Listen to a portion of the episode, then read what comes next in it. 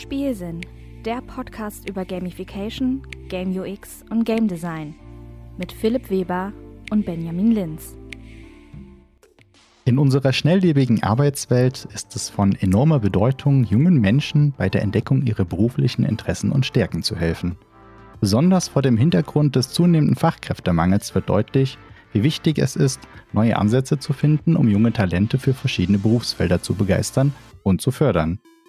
In dieser Folge haben wir das Vergnügen, gleich drei Personen begrüßen zu dürfen, die über Expertise auf dem Gebiet der Gamification in der Berufsorientierung verfügen und uns an ihren Forschungsarbeiten und Erfahrungen teilhaben lassen.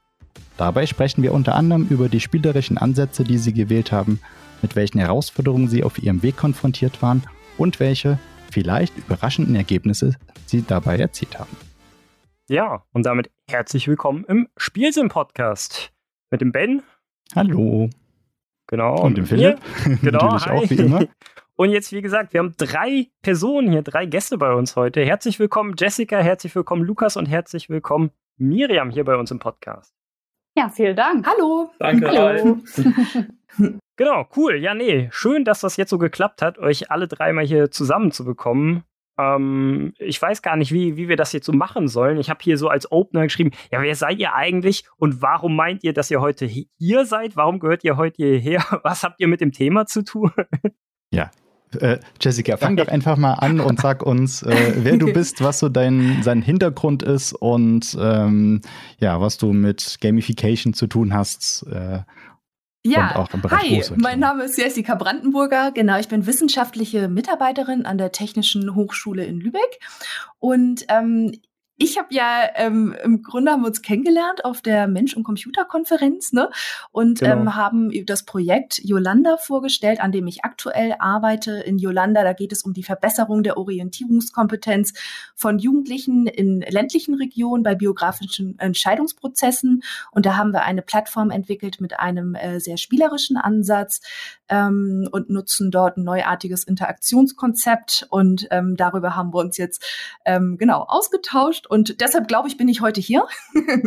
genau. Und ähm, ich habe mich in, ähm, in einem vorangegangenen Forschungsprojekt eigentlich überwiegend mit äh, Datenvisualisierungsmethoden beschäftigt. Also das heißt, wie können wir auch Daten von Studierenden auf Online-Lernplattformen äh, so darstellen, dass sie eben ja gut erfasst werden können, äh, das Lernverhalten zurückspiegeln und für die Studierenden vielleicht leichter erkenntlich ist, wo sie vielleicht nachbessern können, ähm, wo sie vielleicht noch sich stärker beteiligen können und so weiter. Und ähm, aus der Richtung komme ich eigentlich. Da haben wir äh, damals ein Plugin entwickelt für die Online-Lernumgebung und äh, jetzt arbeite ich das erste Mal im Bereich, äh, wo wir eben auch diese ja, Gamification verwenden, spielerische Ansätze und ähm, ja, das Projekt setzt eben bei einer sehr jungen Zielgruppe an. Also das Projekt ist für Schülerinnen und Schüler ab zwölf Jahren und ähm, da wissen wir ja im Grunde, wenn wir uns die Charakteristiken auch der Zielgruppe anschauen, dass die eben auch gerne spielen. Und äh, daher haben wir uns für diesen sehr spielerischen Ansatz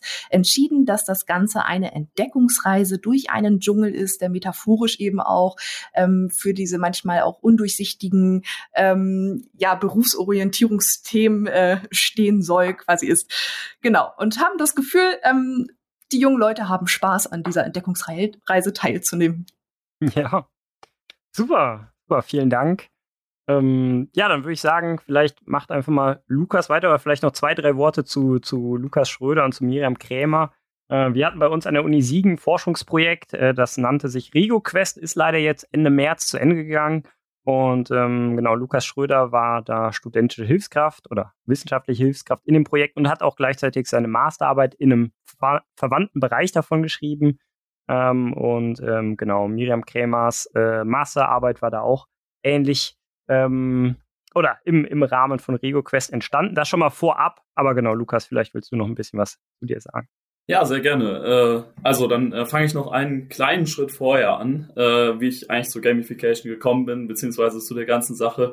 Ähm, ich habe äh, im Studium eigentlich, ich habe mit Wirtschaftsinformatik angefangen, äh, irgendwann angefangen, mich mit Projektmanagement zu beschäftigen und ähm, habe eigentlich eine Methode gesucht, wie man Leute begeistern kann, äh, zu Verhaltensänderungen führen kann und so. Und irgendwann bin ich dann äh, auf Gamification gestoßen und das war eine ganz geniale Sache, wo die Leute in der äh, studentischen Unternehmensberatung auch super offen für waren und äh, ja, tatsächlich äh, ging es dann auch um Wissensmanagement und wie man eben ja, Wissen anders erwerben kann. Und äh, genau, habe mich da im Bachelor sehr, sehr viel mit befasst.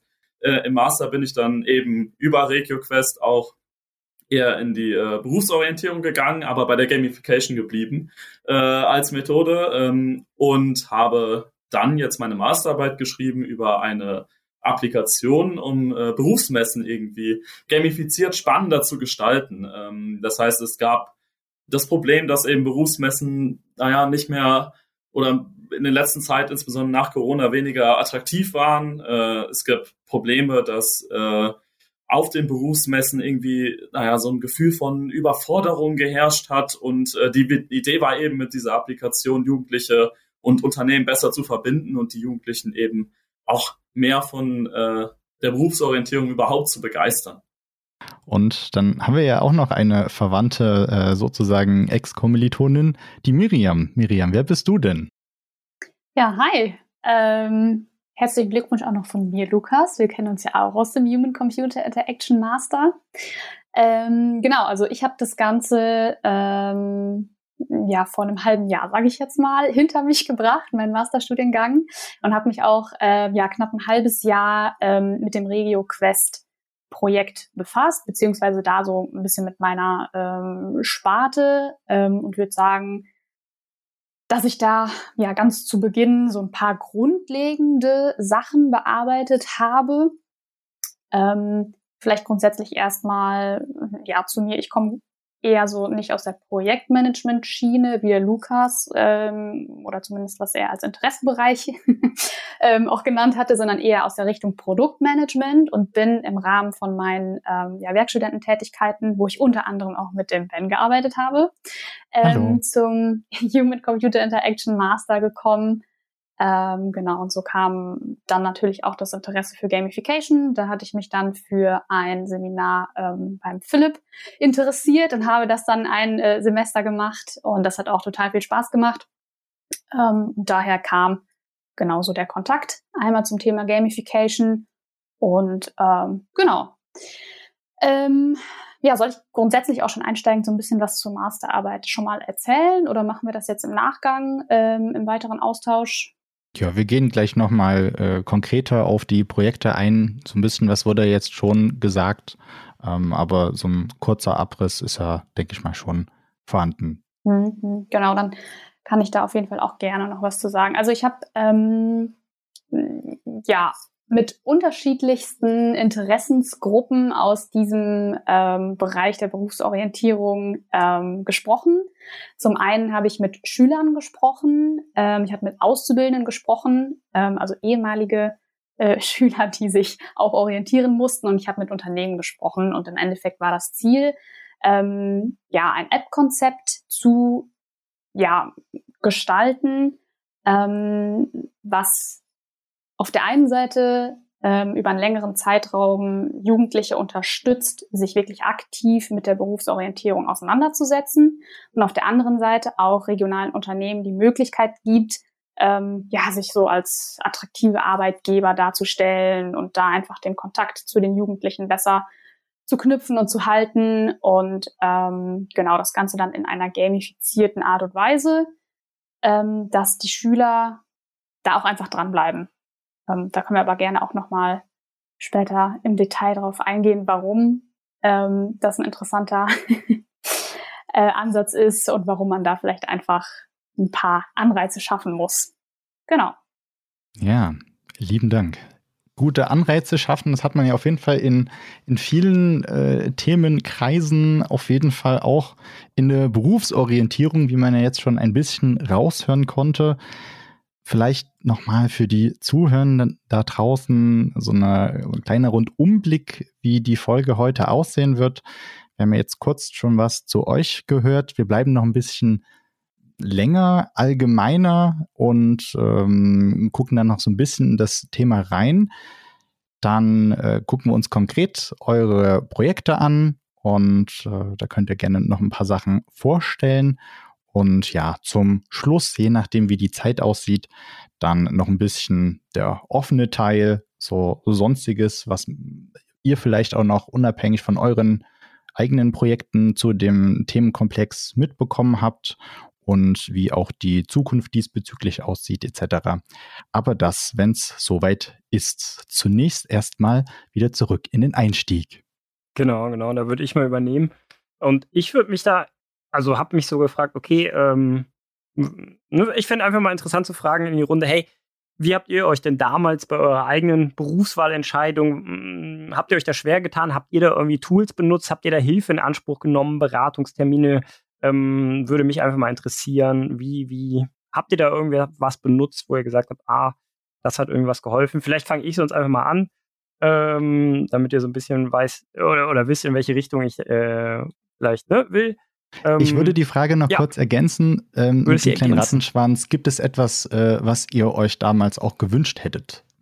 möglicherweise auch, überlegt, auch was dann in die spielerische will. Richtung geht. Äh, ja, vielleicht halt es auch schon zu weit. Sehr, sehr lang, genau, aber genau. Vielleicht hat nee, man ja äh, schnell ja. was im Kopf. Wenn nicht, dann auch genau. nicht. Aber ich habe tatsächlich damals so einen Test gemacht. Ich glaube, es war so ein MBTI-Test, so ein Persönlichkeitstest, Myers-Briggs äh, der dann auch verknüpft war schon mit möglichen Berufsbildern, aber sehr grob. Und den hatte ich irgendwie, ich hatte mal so ein Ding gemacht und dann nochmal ein halbes Jahr später, so da war ich ja eine zwölfte Klasse oder sowas, fast fertig mit der Schule. Und da kam jedes Mal irgendwie sowas raus wie ähm, Architekt oder so Professor. keine Ahnung. Ähm, aber dann hat es mich halt irgendwie, ja, keine Ahnung, zur Wirtschaftsinformatik erstmal gezogen mit dem Bachelor. Also ein bisschen ähm, bist du da ja auch gerade auf dem Weg. Passt auf jeden Fall in die Richtung. Ne? Ich sehe Architekt ja auch immer abstrakter und sage immer so, ja, der HCIler ist ja der digitale Architekt. Ne? Und das ist ja eigentlich sehr spannend daran. Ähm, Im Vergleich zum Ingenieur. Der Ingenieur ist dann eher, sage ich mal, der Informatiker, der es dann umsetzt und sich überlegt, wie man das dann ne, umsetzt, was der Architekt dann, sage ich mal, designt hat. Ähm, und zusätzlich war ich aber auch bei der Bundesagentur für Arbeit bei so einem Beratungsgespräch mal. Ähm, und war aber auch auf einer Berufsmesse und hatte mir da angeguckt, was gibt es irgendwie für, für Sachen. Hat auch beides irgendwie geholfen, aber ich sag mal, bei der Bundesagentur für Arbeit, der hat mir irgendwas mit Biologie und Sport empfohlen. Aber ich glaube, ich wollte auch irgendwas mit Sportwissenschaften auch mal machen und dann bei der Messe habe ich halt dann auch irgendwie dann mich Richtung Sportwissenschaften erstmal informiert. Ähm, ja, in die Richtung ging es jetzt nicht, aber da ja, brenne ich quasi auch noch nebenher für, ne? Aber ähm, das hatte da andere Gründe, warum ich das dann nicht weiter verfolgt habe. Äh, Stichwort Eignungstest. bin vielleicht nicht so ein guter Kugelstoßer. wollte ich dann nicht, wollte ich dann nicht üben. Eher der Theoretiker, der, der, der sich da dann für die Theorie interessiert hätte. Naja, gut.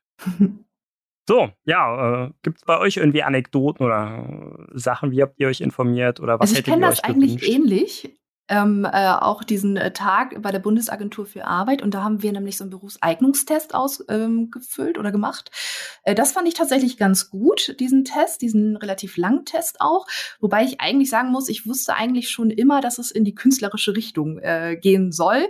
Ähm, ob jetzt, ähm, ich sag mal, kurzer Gedanke war auch mal freie Kunst, dann äh, bin ich aber doch zum Grafikdesign und das war tatsächlich auch mein erstes Studium, was ich gemacht habe, ähm, äh, dann Grafikdesign und das war eigentlich relativ schnell klar. Ähm, was ich schwierig fand, bei uns gab es auch so Berufsorientierungswochen, äh, da wurden allerdings dann so klassische, sehr, sehr klassische Berufe vorgestellt, also du kannst quasi Zahnärztin werden, bei der Polizei anfangen oder ähm, irgendwie Lehrerin werden und das, das hat mir tatsächlich dann gar nicht so viel weitergeholfen. Also das sind ja ja so die klassischen Berufe, die man dann auch, weiß ich nicht, übers Elternhaus oder so schon ne, äh, kennengelernt hat und jetzt nicht unbedingt äh, ja, aber vielleicht lernt man einige Sachen dann natürlich sowieso erst kennen. Ich sag mal, alle Berufe ähm, vorzustellen, ist sicherlich auch ein Ding der Unmöglichkeit am Anfang. Ne? Und dafür sind ja dann sicherlich auch so eine Tests gut geeignet, damit man dann eine klarere Richtung findet. Äh, was mir jetzt persönlich im Projekt bei uns auch auffällt, ist, ähm, wir haben jetzt gerade auch einen Workshop konzipiert, den haben wir noch nicht äh, abgehalten an der Schule, aber wir haben den nächsten Termin und ähm,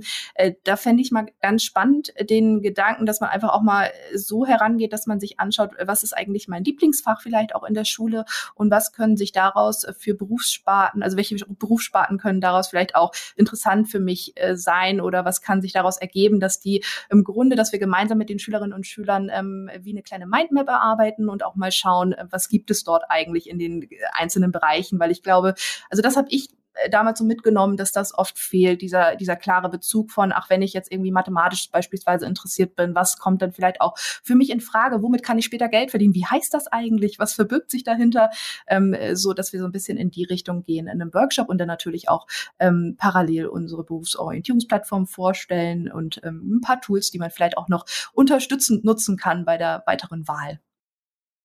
Mhm. Ja. Ja, vielleicht kann ich da äh, anschließen. Äh, tatsächlich äh, hatte ich auch diese, oder bei uns waren es Tage, Berufsorientierungstage, das waren dann verschiedene Maßnahmen, die getätigt wurden, von äh, wir müssen in einem Raum basteln äh, gegeneinander zu Interviews und so weiter, ähm, die aber tatsächlich bei uns nicht ganz so erfolgreich waren. Es äh, war so der Tenor zwischen uns, dass äh, naja, am Ende kam immer die Empfehlung raus, ja, ihr könnt alles machen, was ihr wollt. Äh, und es wurde sehr wenig spezifisch oder so war es wenigstens bei einigen Leuten. Ähm, was mir geholfen hat, ist eigentlich was, was ganz Simples. Äh, einmal der Zufall und einmal äh, eine Vortragsreihe. Wir sollten einen Beruf vorstellen, den wir uns irgendwie vorstellen können zu machen. Ähm, und ich habe damals äh, ganz gerne gebastelt, äh, also im Sinne von äh, mit Technik rumgebastelt. Und ich habe smarte Möbel äh, irgendwann mal entdeckt, äh, die ich äh, super cool fand. Und habe darüber dann einen Vortrag gehalten und habe dann eben gesehen, na gut, in Siegen gibt es so einen Studiengang eben HCI. Das das fände ich richtig cool, sowas zu machen. Ähm, und äh, habe dann geguckt, wie ist denn der Weg dahin? Wirtschaftsinformatik, okay, ist einer dieser Wege, fand ich klasse. Ähm, vor allem hat es meine zwei Interessen äh, so vereinigt äh, mit der Informatik äh, und einem Psychologieaspekt, den ich schon immer richtig spannend fand, irgendwie Menschen. Ähm, und äh, genau, irgendwie hat sich das dann alles so ergeben. Die smarten Möbel sind jetzt nicht mehr so äh, das Thema, aber äh, der Weg dahin, ja, es war eigentlich so ein, eine, eine Zufallserfahrung, ähm, was ich auch äh, im Projekt irgendwie entdeckt habe, dass das bei einigen Leuten so ist, dass äh, einfach ein Moment äh, so große Auswirkungen auf die Zukunft haben kann. Mhm. Ja, interessant. Wie sah es bei dir aus, Miriam? Ähm, ich finde es ganz, ganz interessant, eure Stories zu hören und dass ihr euch da noch so detailliert dran erinnern könnt. Aber ich bin so eine typische Kandidatin, die das während der Schulzeit ähm, total weit nach hinten geschoben hat. Ähm, und bei uns gab es auch gar nicht viele Maßnahmen oder Tools. Ich kann mich noch dran erinnern, dass wir auf jeden Fall auch mal so eine ähm, Potenzialanalyse hatten, wo wir einen Test ausfüllen müß, mussten. Ich weiß nicht mehr, was dabei rausgekommen ist. Ähm, und tooltechnisch kann ich mich auch noch dran erinnern, dass wir einen riesen dicken Schinken in die Hand gedrückt ha bekommen haben, wie eine Art Telefonbuch, wo man Studiengänge nachschlagen konnte. Ähm, das war auch was, wo ich ehrlich bin, ich habe mich damit nicht auseinandergesetzt. Ähm, und ich habe mir bei meiner Suche oder bei der Orientierung mich auch nicht so wirklich damit auseinandergesetzt, okay, was möchte ich später mal werden, sondern potenziell, welches Studium interessiert mich.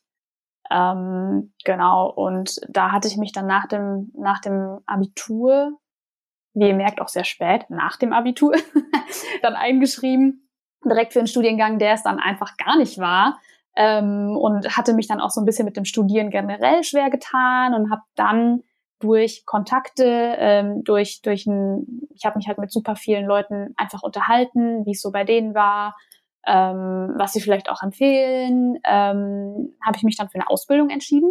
Hab das dann erstmal ähm, drei Jahre gemacht. Ich habe Bankkauffrau gelernt, ähm, und habe mich dann danach nochmal dazu entschieden, okay, das kann es jetzt irgendwie nicht gewesen sein, dass du da einmal an der Uni, sag ich mal, ähm, gescheitert bist und ähm, wolltest dann im zweiten Verla ähm, Versuch nochmal probieren, wollte dann auch nicht zu fachfremd werden und bin dann ähm, an die Uni gegangen und habe ähm, BWL studiert, ähm, mich dann auf Wirtschaftsinformatik spezialisiert und bin dann auch ähm, an den HCI, an den Human Computer Interaction Master gekommen ähm, und das war's dann irgendwie. Also das hat mir total viel Spaß gemacht. Ähm, und ja, Trial and Error, würde ich sagen, war es bei mir. Also die Kombination aus, aus Werkstudentenstellen, ähm, was ich dort gelernt habe, dann ergänzt um das, was ich im Studium gelernt habe. Und dann hat sich das irgendwie so herausgebildet, was Ganze dann in die Richtung des Produktmanagements geht. Ja, vielen Dank auf jeden Fall für die ganzen Berichte dann schließe ich da auch mal noch den Kreis, wie es bei mir war.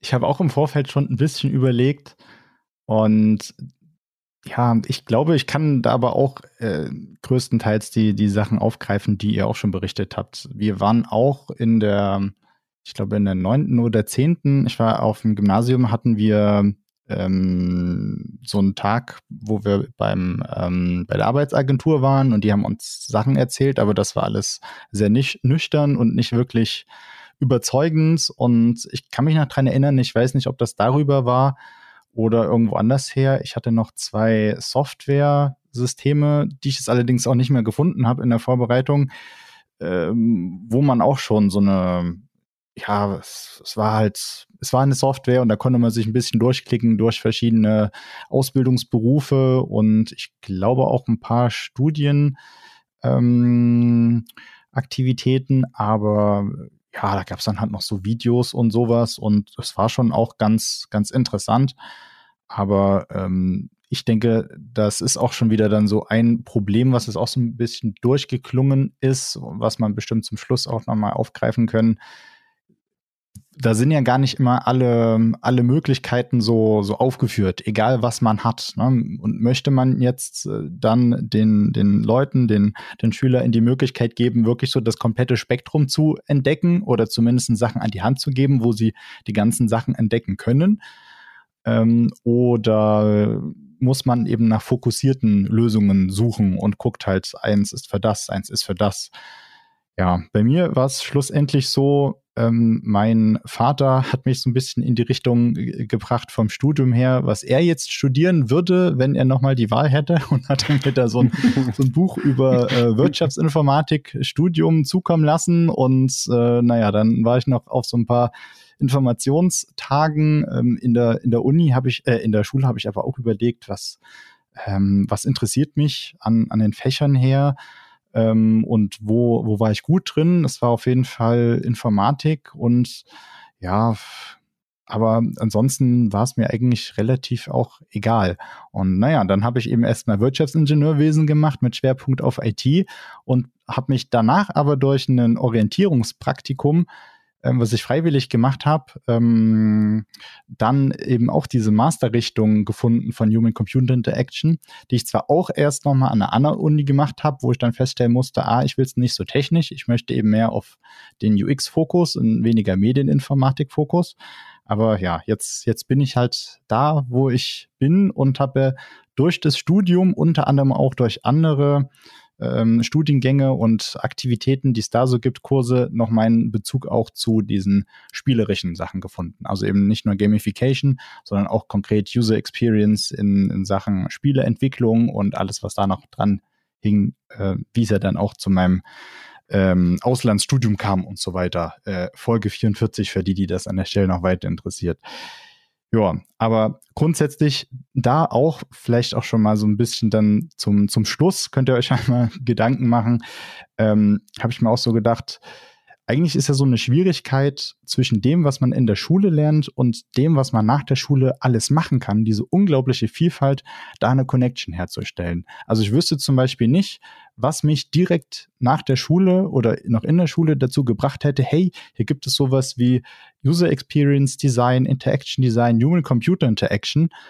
Ähm, da und, und, und dass ich mich da so für begeistere. Ne? Es hat halt wirklich einige Jahre gedauert, ich das eigentlich erst gefunden habe, was mir, was mir persönlich gefallen hat. Und ich glaube, da gibt es noch viele andere Sachen, weil halt in den Ausbildungssparten ähm, und ähm, ja auch Studiengängen, glaube ich, häufig immer ähnliche Sachen sind. Und das sind halt Datenbanken oder dicke Wälzer, ne? Aber damit will sich halt kaum jemand rumschlagen. So, genug geredet von mir. Äh, wir nähern uns mal wieder ein bisschen zu dem eigentlichen Thema heute zu, äh, nämlich Berufsorientierungen in Verbindung mit Gamification.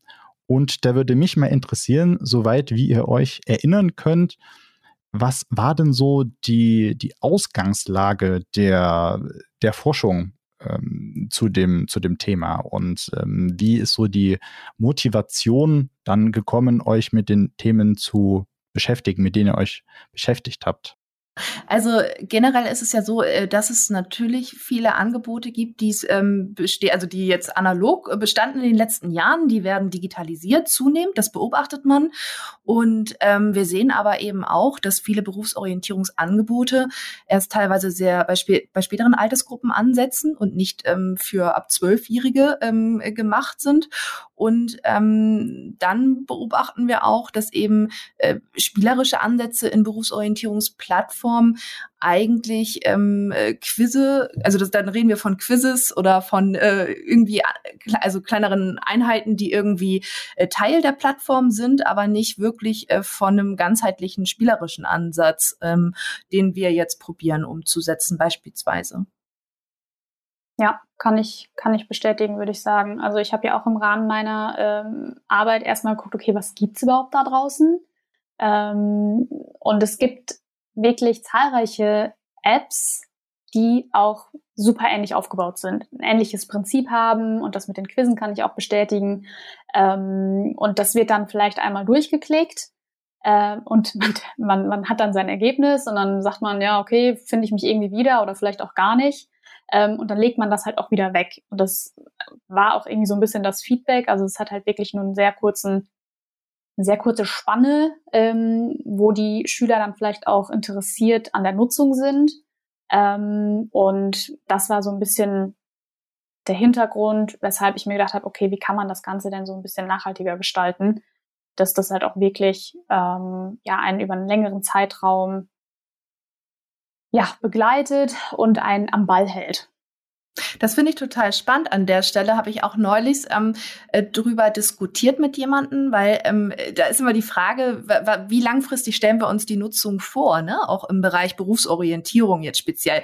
Ich kann sicherlich sagen, dass vielleicht bei einer Fitness-App äh, ich von einer langfristigeren Nutzung ausgehen würde, vielleicht über mehrere Jahre, weil der gesundheitliche Zustand ja kontinuierlich äh, gut gehalten werden muss oder sollte vielleicht. Ähm, und bei der Berufsorientierung ist so die Frage, was für einen Anspruch hat man da, ne? Wie lang, also wie langfristig ist die Nutzung denn? Ähm, letztendlich ähm, wollen wir für die äh, also ja dafür sensibilisieren, äh, dass vielleicht bessere Entscheidungen getroffen werden, also die vielleicht auch den eigenen Bedürfnissen sehr nahe kommen, sage ich mal, Entscheidungen, wo man wirklich, in welche Richtung man wirklich gehen möchte. Und die kann, ähm, und das weiß ich auch noch nicht, wie lange das tatsächlich dauert. Dauert es Wochen, Monate oder wovon reden wir da eigentlich? Und was äh, muss Gamification in dem Sinne können oder wozu soll es da beitragen? Zu was für einer Nutzung soll es eigentlich ähm, anregen? Ich denke, dass da auch, oder was da super spannend ist, ist die Frage, wo die Leute sich auch überhaupt befinden in dem Prozess. Also wenn man sich so ein bisschen äh, die Literatur anguckt äh, zur beruflichen Orientierung, äh, ist die erstmal ja sehr, es ist ein super diverses Feld, wo super viele Aspekte irgendwie zu äh, berücksichtigen sind, äh, sei es irgendwie der äh, kulturelle Hintergrund der Person äh, bis zu einzelnen Erfahrungen, den die, Le die die Leute gemacht haben.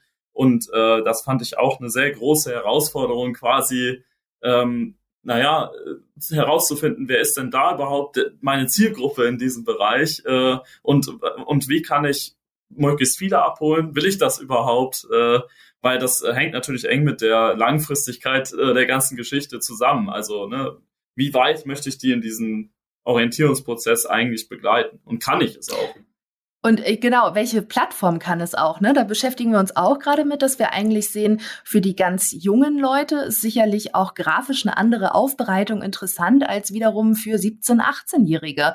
Und da passiert unheimlich viel in dieser Altersstufe, 12 bis 18 ist es überhaupt möglich, eine Plattform zu gestalten, die wiederum dann jede Ziel, also ne, jede Altersstufe äh, anspricht, die vielleicht relevant ist? Das können wir, glaube ich, gar nicht leisten. Ne? Da müsste es ähm, unterschiedliche Szenarien geben, wie sich Schülerinnen und Schüler durch die ähm, äh, Plattform bewegen können, weil auch von der Sprache, und da reden wir ja zum einen von leichter Sprache, die wir verwenden bei besonders jungen Schülerinnen und Schülern, ähm, aber die, die Sprache muss sich eben auch ändern und eben vielleicht auch die Gestaltung, das Gesamtbild der Plattform muss sich an anpassen, wenn wir davon ausgehen wollen, dass wir äh, mehrere Altersstufen einfach auch erreichen wollen. Ne?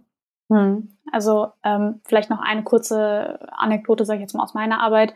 Ähm, ich habe das so ein bisschen auch integriert in die Zeitspanne, wie sie Schulen in NRW das aktuell, glaube ich, ähm, vorsehen. Also so ab 13, da geht ja die Berufsorientierung los.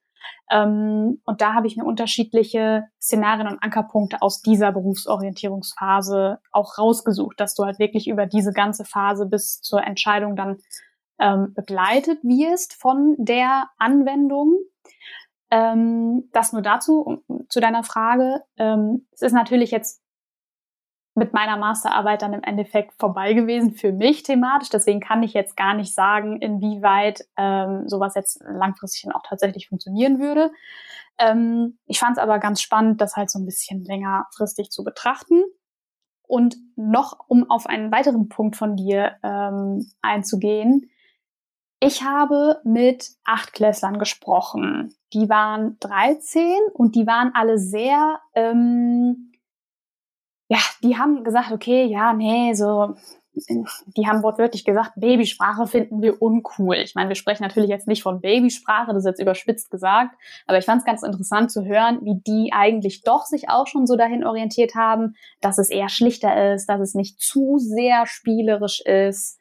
Ähm, genau, also das war zumindest die Erfahrung, die ich gesammelt habe mit den Schülern, mit denen ich gesprochen habe.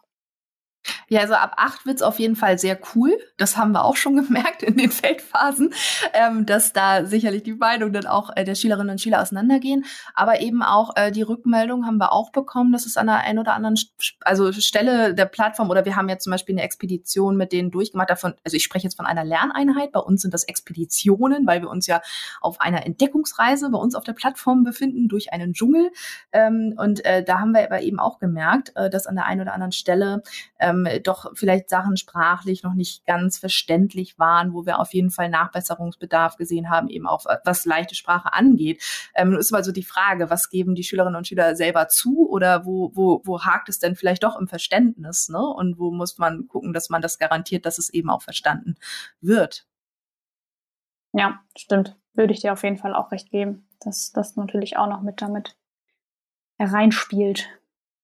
Und was dann, glaube ich, auch noch ein Faktor ist, ist ähm, so dieses Gefühl ähm, von ernst genommen werden, wo wir äh, bei dem Sprachlichen sind. Also was ich gemerkt habe, ist, es ist ein ganz schmaler Grad zwischen, ich möchte, dass das Spaß macht, äh, und ich möchte aber auch gleichzeitig irgendwie, äh, insbesondere in der Berufsorientierung, ich meine, das ist ja auch ein Teil ne, der äh, Entwicklung, auch ein Teil des Erwachsenwerdens irgendwie, okay, ich muss gleichzeitig irgendwie ernst sein. Und das heißt nicht, dass man in Bezug auf Gamification jetzt keine Elemente verwenden sollte oder vielleicht eine Geschichte erzählen sollte oder so, denn manchmal kommt das trotzdem gut an. Aber ähm, ja, es ist ähm, ganz wichtig, mit denen zusammenzuarbeiten und irgendwie so ein Verständnis dafür zu bekommen, was ernst genommen werden eigentlich heißt. Also in den Workshops, ich habe mit Schülern insgesamt neun Workshops gemacht äh, in der Masterarbeit jetzt und ähm, es kam sehr häufig, dass ähm, Verbindungen zu Lernapplikationen, die gamifiziert waren. Da, kan da kannten die Gamification her. Und da kam auch dieser Eindruck auf, okay, wir nehmen uns davon überhaupt nicht ernst genommen. Wir sind keine zwölf mehr so. Das, das waren die Worte. Also es ist ein ganz interessanter Balanceakt, äh, wenn man Design Dazu, möchte würde ich gerne auch noch ganz kurz was sagen, weil wir haben äh, eine interessante ähm, Untersuchung auch noch gemacht zu Avataren, beziehungsweise bei uns auf der Plattform kann man sich im Grunde am Anfang, wenn man die Plattform betritt, einen Buddy wählen. Und dieser Buddy begleitet die Schülerinnen und Schüler während ihrer Entdeckungsreise und dieser Buddy soll den Schülerinnen und Schülern eben auch ähm, Tipps geben, was können sie sich als nächstes anschauen, welchen Test können sie als nächstes machen, wie können sie weiter vorgehen auf der Plattform. Und da hatten wir nun am Anfang auch überlegt, ob wir überhaupt äh, menschlich aussehende Avatare verwenden verwenden oder ob es vielleicht auch Tiere sein können, passt natürlich auch gut. Wir haben nämlich, unser ganzer Dschungel ist voll mit Tieren und wir haben auch probiert, da so ein bisschen äh, ja Realitäten auch aufzulösen, damit es vielleicht auch noch witzig ist für, äh, also das ist nicht zu kindisch, aber auch wieder irgendwie ganz witzig ist. Ein Zebra trägt eine Brille oder ähm, haben probiert, das Ganze so ein bisschen äh, witzig zu gestalten. Auf jeden Fall ähm, haben wir dann gemerkt, dass, also wir haben gefragt danach, ob sie ein menschliches Aussehen bevorzugen oder eben auch ein Tier. Und ähm, ja, im ersten Moment können sich immer auch viele ein Tier vorstellen, gerade beim Erscheinungsbild des Dschungels. Aber ähm, eigentlich haben wir insgesamt dann die Erfahrung gemacht, dass sie gesagt haben, ah nee, also wenn da jetzt ein Tier auf dem Floß noch sitzen würde und mir Tipps geben würde, dann würde ich mich überhaupt nicht ernst genommen fühlen. Ne? Also gerade dieser Punkt, ähm, äh, dass eben wirklich diese Jugendlichen sich ähm, ernst genommen äh, fühlen wollen und auch gerade wenn ein also jemand äh, dir Tipps gibt, dann muss es doch schon deshalb haben wir uns jetzt nachher für menschlich aussehende Buddies entschieden äh, auf der Plattform. Ja, cool, cool. Also das sind auf jeden Fall schon, schon gute Einblicke und gute Sachen, die ihr schon alles ja, angesprochen habt. Vielleicht gehen wir mal ein bisschen detaillierter noch auf die einzelnen Projekte ein, damit wir da einfach, sage ich mal, ein ganzheitliches Projekt von den einzelnen drei ähm, ja, Forschungsarbeiten eben bekommen. Äh, ich würde sagen, vielleicht fangen wir einfach mal mit Miriam an, weil das, wie gesagt, Miriam hat es ja schon gesagt, so ein bisschen zu Beginn des RegioQuest-Projektes war. Vielleicht sage ich mal kurz was zum RegioQuest-Forschungsprojekt. Das war insgesamt ein eineinhalb Jahre äh, gefördertes äh, Forschungsprojekt an der Uni Siegen am Lehrstuhl für cyberphysische Systeme und das Ziel oder die Mission dahinter war eigentlich motiviert mit den ganzen Sachen, die man rund um Pokémon Go gesehen hat. Hey, die Leute gehen irgendwie freiwillig raus, erk erkunden quasi nebenher die Umwelt, während sie halt äh, die kleinen Pokémons fangen und ähm, merken eigentlich gar nicht, dass sie damit indirekt, sage ich ja, auch so ein bisschen ja, die Umwelt erkunden, sportlich vielleicht auch aktiv sind in einem gewissen Rahmen, ne, zumindest auf ihre täglichen Schritte vielleicht dadurch kommen. Und ähm, dass man dann sagt, hey, kann man das nicht irgendwie auch für den beruflichen Kontext nutzen, eben besonders mit dem Blick auf ja, regionalen Fachkräftemangel, ähm, kann man da nicht die Leute vielleicht eher motivieren, dass man eben ja einen Ausbildungsplatz anfängt. Und so mit der Mission ähm, ja, sind wir mehr oder weniger gestartet und haben da relativ früh in den ersten Schritten dann auch schon Miriam involviert mit ihrer äh, Masterarbeit. Und vielleicht willst du da einfach mal übernehmen, Miriam. Was hast du da gemacht? Einfach mal vielleicht so ein bisschen fünf Minuten vorstellen. Wie bist du da vorgegangen? Ähm, genau. Erzähl doch ein bisschen mal was zu deiner Masterarbeit. Für mich war es erstmal schwer, natürlich irgendwo, ähm, es war ja schon so eine, eine, eine Richtung und eine Idee war da. Ich wollte das aber trotzdem, dass es irgendwo noch, ja, aus so einem, ja, so natürlich kommt und ich nicht, nicht hergehe, okay, ich möchte jetzt ein Pokémon Go ähm, konzipieren für Berufe. Ähm, genau, also grundsätzlich hatte ich das ja eben auch schon mal angerissen, dass ich mit unterschiedlichsten Interessensgruppen gesprochen habe. Ähm, wir haben uns erstmal ausgetauscht, okay, mit welchen Seiten macht es denn überhaupt erstmal Sinn zu sprechen? Das hatte ich ja auch gerade schon angeschnitten. Ähm, als wichtigste Zielgruppe natürlich die Schüler. Ähm, dann haben wir aber auch oder habe ich auch mit Unternehmen gesprochen und auch mit Auszubildenden, um so einen Rundumblick zu bekommen.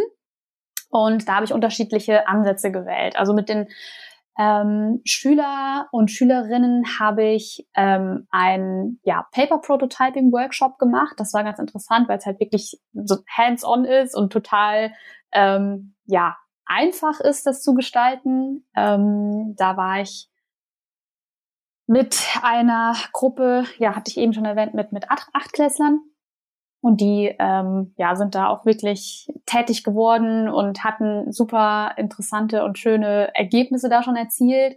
Ähm, und mit denen, natürlich sind wir auch in den, in, ja, während des Workshops so ein bisschen tiefergehend reingegangen und haben dann auch gefragt, okay, was ähm, wünscht ihr euch oder ähm, was ist wichtig? Und da kamen dann zwischen den Zeilen schon ganz interessante Erkenntnisse, wie wir das auch gerade schon gesagt haben, mit ähm, ja, ich will irgendwie ernst genommen werden, ähm, ich bin jetzt kein Kind mehr und man grenzt sich dann vielleicht dahingehend ab. Ähm, es soll auch nicht, weil wir das natürlich schon auch immer mal wieder so ein bisschen angesprochen haben ähm, mit, mit spielerisch, Gamification. Das war eigentlich auch ganz klar, dass die gesagt haben, okay, nee, ähm, es soll kein richtiges Spiel sein, ähm, so wie Jessica es eben auch meinte. Also Schüler kennen da ja auch ähm, schon einige gamifizierte Plattformen und das kam oder das wurde immer so ein bisschen kritisch erwähnt. Genau, deswegen haben wir dann halt gesagt, okay, ähm, wir machen das Ganze dann eher implizit. Ähm, ja, und da kamen so die ersten Entwürfe raus. Parallel, wie schon gesagt, ähm, habe ich mit Unternehmen gesprochen im Rahmen von Fokusgruppen, um auch zu schauen, okay, wie sind denn die Erfahrungen bei schon bestehenden Maßnahmen wie Berufsmessen, ähm, da bin ich auch mal gespannt, was der Lukas gleich noch dazu erzählt. Wie sind die ähm, ja, Erfahrungen da einfach und was wünschen sich Unternehmen? Wie möchten Unternehmen sich platzieren? Und welche Inhalte möchten sie vielleicht teilen? Und wie kann man das Ganze dann übereinbringen? Mit den Auszubildenden habe ich dann gesprochen, okay, was waren denn so rückblickend die Pain Points, bei der Berufsorientierung und wie kann man das denn ähm, ja in den Augen der Auszubildenden ausmerzen oder vereinfachen?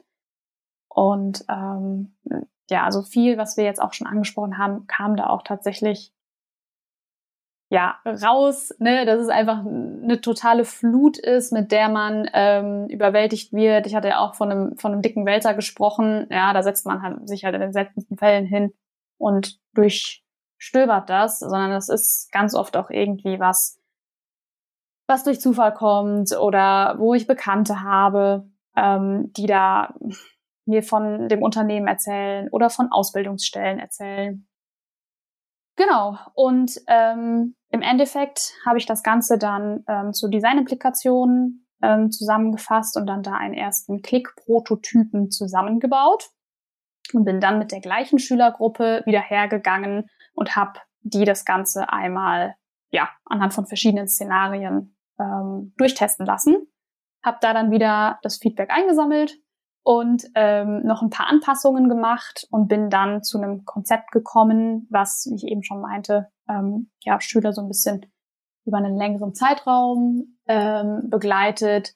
Und auch, das war ein Finding ähm, aus den Gesprächen mit den Unternehmen, ähm, bereits bestehende Maßnahmen, die die Unternehmen einfach schon implementiert haben, mit einbezieht. Das heißt, Berufsfelderkundungstage, das, ähm, ne, das sind Eintagespraktika, nur das so ne, erwähnt, ne? Oder war das sowas? Das war genau, Dr was du meintest, genau. Drei Eintagespraktika insgesamt. Drei oder? Eintagespraktika, ja. genau. Und ähm, das ist dann auch schon immer, glaube ich, in der ähm, achten Klasse. Das heißt, das sind wirklich super junge Schüler, ähm, die vielleicht auch noch gar keine Ahnung haben, wo es hingeht. Und das, ähm, daher kommt auch der Name Berufsfeld Erkundungstage. Man erkundet erstmal so ein bisschen, okay, ähm, wie kann ich denn Kontakt mit Unternehmen aufbauen? Wie verhalte ich mich jetzt hier und das Ganze im ganz, ganz unverbindlichen und kleinen Rahmen.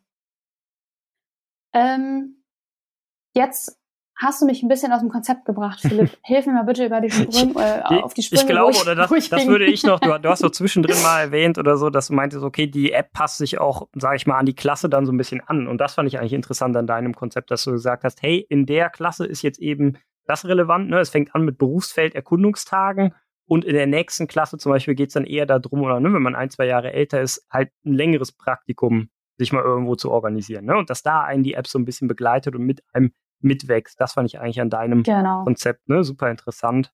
Absolut. Ähm, ne?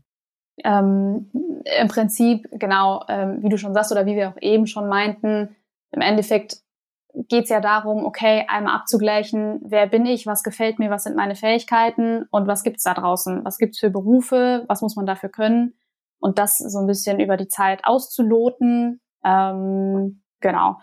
Und ja, wie du schon sagtest, ähm, verschiedene Stufen in der Schulphase ähm, sind dann da verknüpft mit den unterschiedlichsten ja, Stufen und Phasen, die man dann auch in der App im Endeffekt wieder gespiegelt bekommt. Ja, genau. Ne? Und das Ganze halt standortbezogen. Ähm, also das ist ne, erhalten geblieben, die, die Idee, der Kerngedanke, dass man sieht, okay, was gibt es denn so in meiner Nähe? Wo könnte ich ne, am Anfang eben diese Eintagespraktika machen? Dann vielleicht, wenn man älter ist, wo gibt es Stellen, Praktikumsplätze, um mal, keine Ahnung, einen Monat oder zwei Monate im Unternehmen zu bleiben. Ich glaube, es ist eher nur ne, zwei, zwei bis vier Wochen, irgendwie sowas, glaube genau, ich, da in der, genau. ne? Ja, absolut. Ähm, und da, dann da, halt eine langfristige Stelle oder sowas dann danach quasi ganz zum Schluss, ne? Absolut. Das war auch immer wieder was, ähm, dass man sich im Endeffekt nach diesen ganzen schulischen Maßnahmen dann nochmal reflektiert und guckt, okay, ne, dieser Abgleich, wie ich schon sagte, ähm, passt es zu mir, hat mir das gefallen, ja oder nein? Und wie du schon sagtest, Philipp, mit dem regionalen Bezug, ähm, das war natürlich auch super spannend und wichtig für die Unternehmen. Und zum einen grenzt das natürlich auch die Flut ein, ja, die wir, ähm, die wir auf dem Arbeitsmarkt einfach oder bei der Orientierung ähm, haben. Diese örtliche Eingrenzung macht es da natürlich nochmal einfacher, im Endeffekt dann auch wirklich Beispiele ähm, zu haben anhand von Unternehmen, die man dann vielleicht auch kennt und sieht, okay, was passiert hier in meiner Region, was machen die Unternehmen und wie kann ich mich da vielleicht auch einbringen. Ja. Cool. Ja, vielen Dank für die Einblicke. Wir haben gerade gemerkt, ihr habt schon so gut miteinander diskutiert. Ihr habt bestimmt jetzt auch an Lukas oder Jessica bestimmt Fragen zu Miriam oder vielleicht auch Ben, ähm, irgendwie Rückfragen. Also, dann Ja. Ich finde den regionalen Ansatz total spannend bei euch und ich muss sagen, ich könnte mir es auch super vorstellen. Also hätte ich gerne genutzt, paar Jahre zuvor. Schönes Projekt. Ja. ja Was gut. waren denn so die ähm, Hauptlearnings, die dann bei dir hängen geblieben sind? Also einerseits von der ähm, thematischen Seite her, was du so dabei rausgefunden ähm, hast, so die interessantesten Sachen vielleicht auch, wenn du es jetzt jemand anderem weitergeben könntest, zum Beispiel direkt äh, das, das Projekt oder ähm, auch auf methodischer äh, Seite, was du da vielleicht noch äh, gelernt hast? Hm. Ähm, ja, gute Frage. Hauptlearnings würde ich sagen. Oder ich fand es auf jeden Fall sehr interessant, dass ich mit niemandem gesprochen habe, der ein komplett andere, eine komplett andere Sicht darauf hatte. Das war alles schon sehr klar mit Ausnahmen, aber viele Jugendliche und Auszubildende sind auf die gleichen Probleme gestoßen. Und ich glaube, viele Punkte, die wir schon genannt haben, haben sich da auch wiedergefunden. Ne? Also du hast halt einfach super viele Informationen. Du hast ähm, eigentlich schulische Themen vor der Brust. Ja, du musst äh, dich in der Schule beweisen ähm, und hast dann vielleicht gar nicht so einen Weitblick zu sagen, okay, was kommt denn überhaupt nach der Schule? Dass man sich damit aktiv befasst. Ähm, was auf jeden Fall ein großes Finding war oder ein wichtiges in meinen Augen sind diese Anknüpfungspunkte eigentlich auch was, was so ein bisschen auf der Hand ja liegt, ne? Dass man die schafft, entweder durch, okay, ich war vielleicht schon mal bei dem Unternehmen auf einem, ähm, auf irgendeiner Veranstaltung, ähm, ich kenne jemanden, der da ist, der mir vielleicht von seinen Erfahrungen erzählt hat. War bei mir ja auch ähnlich. Ich habe mich ja auch mit vielen Leuten unterhalten und dann im Endeffekt eine Entscheidung daraufhin getroffen. Ja, das waren eigentlich so so die wichtigsten. Mir fällt bestimmt aber gleich im Gespräch auch noch mal ein bisschen mehr ein. ja, dann gern immer raus. Dann. Vielleicht da, dazu gerade mal noch ergänzend was, so dieser persönliche Kontakt, das habe ich halt auch gemerkt, ne, äh, während deiner Arbeit oder während wir uns damit beschäftigt haben am Anfang. Hey, es gibt eigentlich schon mehr, als man so denkt, auch an gamifizierten Berufsorientierungssachen oder an innovativen Berufsorientierungstools ähm, und so. Mhm. Und dann denkt man so, okay, weil wir hatten auch mal über so Swipe-Geschichten nachgedacht, könnte das, sage ich mal, so ein Alleinstellungsmerkmal sein. Aber da gibt es mit Truffels äh, eine Anwendung, die schon sehr stark Tinder-basiert, so ne, kann man so Swipes, äh, so, so Drops links, rechts äh, liken, disliken und sich so dann Jobs angucken. Aber tatsächlich war eine Sache, wo ich so gemerkt habe, zumindest habe ich da noch wenig gefunden, so dieses mm, ne, persönliche Kontakt herstellen, da gab es halt nicht so viel. Und da, das haben wir dann quasi auch noch weitergenommen und gesagt, hey, es wäre doch dann irgendwie cool, wenn die Unternehmen ähm, eigene Führungen, eigene äh, Besichtigungen, Werksbesichtigungen oder sowas anbieten könnten und dass sie sagen, hey, nächste Woche Dienstag bieten wir das an, 6 Uhr. Ähm, wenn, wenn ihr teilnehmen wollt, nehmt doch teil und dass man das ja dann so drüber über Rio Quest oder ne, in, in einem ähnlichen Ansatz eben ähm, anbieten kann, fanden wir eigentlich war interessant und auch ne, innovativ. Jessica, ich glaube, du möchtest dazu. Ähm, bei der Swipe-Geschichte musste ja. ich gerade aufhorchen.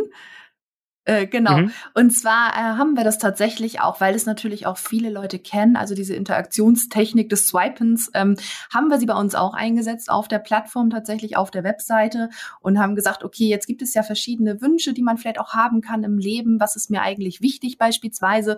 Und haben da zum Beispiel auch mal so einen Pool an 20 Begriffen oder Sätzen äh, auf Dunkelkarten geschrieben und dann können sie eben swipen, äh, ne, ob sie es jetzt mögen oder nicht, ob das ein Wunsch wäre, der, der auch, äh, der den sie haben oder eben nicht und sich so eben auch gewissen Themen nähern. Das ist jetzt ein Beispiel. Wir setzen das, die Swipe-Geschichte an ein paar Stellen ein, aber ähm, ja, einfach als äh, mal andere, ich sag mal, natürlich haben wir auch Drag-and-Drop-Übungen oder andere Sachen implementiert, aber als andere, also das kennen eben viele, diese Swipe-Geschichte, daher war das schon äh, eine ganz interessante mhm. Möglichkeit. Ja, ja, ja, ich überlege gerade, wenn du schon so was erzählst von, von euren Sachen im Projekt, vielleicht übernimmst du einfach mal, Jessica, und sagst nochmal so ganzheitlich, wie ihr vorgegangen seid, was dabei rausgekommen ist. Euer Projekt läuft ja noch, wenn ich das richtig genau, äh, verstehe. Unser Projekt ne? äh, genau. ja. läuft noch bis 2024 äh, August. Und ähm, genau, wir sind ja in dem Projekt, äh, wir arbeiten, erarbeiten die Lösung quasi gemeinsam mit der HWK in Holzminden.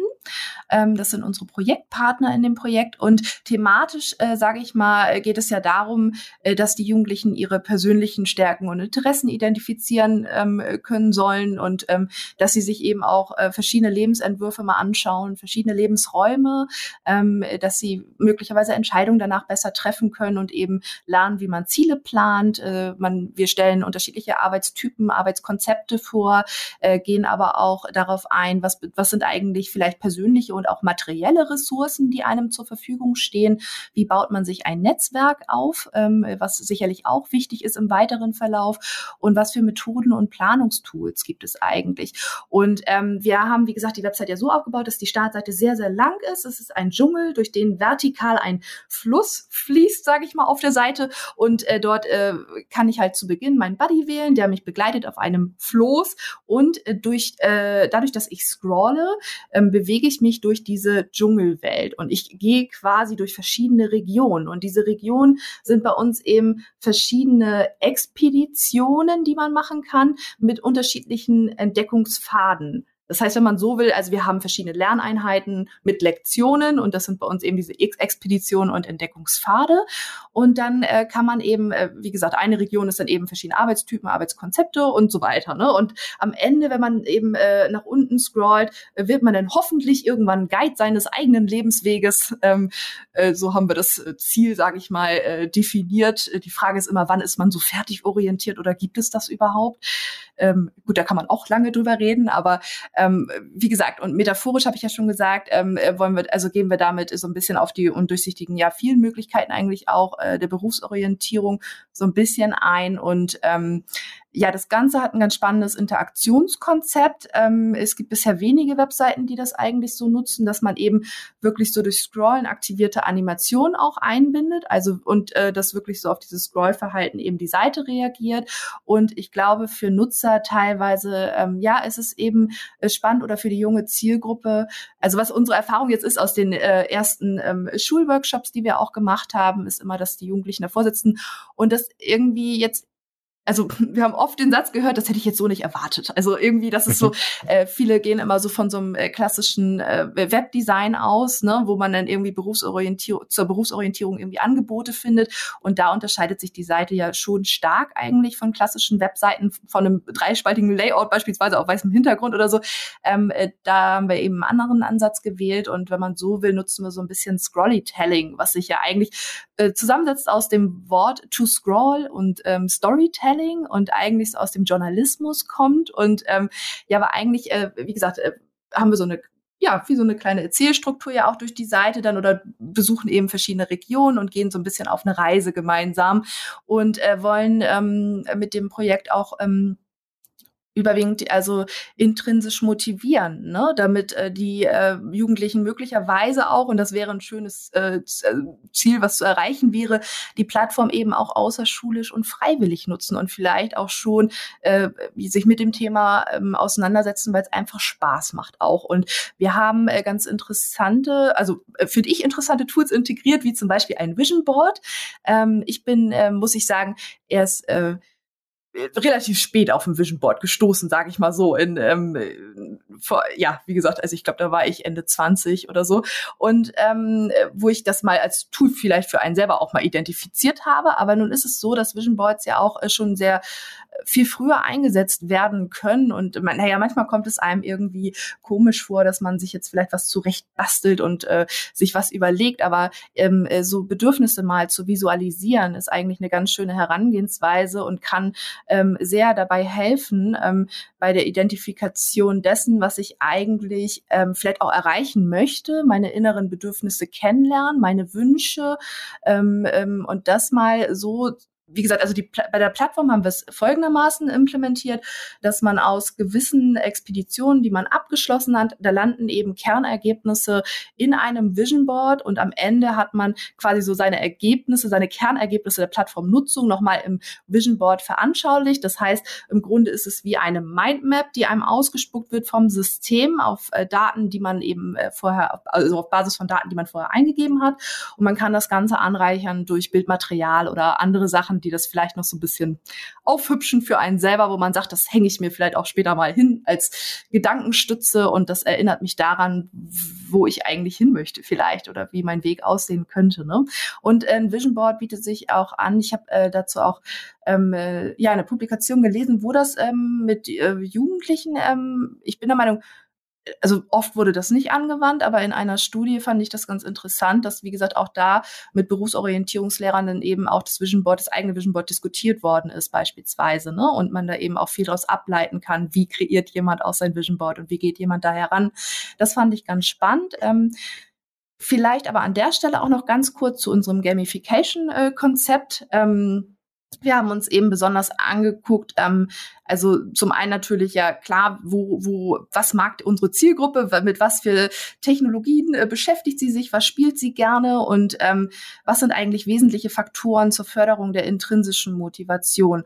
Und da haben wir uns auf die Selbstbestimmungstheorie ähm, äh, gestützt und äh, uns eben angeschaut, okay, da reden wir ja von Autonomie, Kompetenz erleben, ein Gefühl von Verbundenheit, was man ähm, äh, kreiert und äh, welche Tools können das eben auch vielleicht auch unterstützen. Und wir haben uns dann überlegt, welche Gamification-Elemente kommen für unsere Plattform eigentlich in Frage.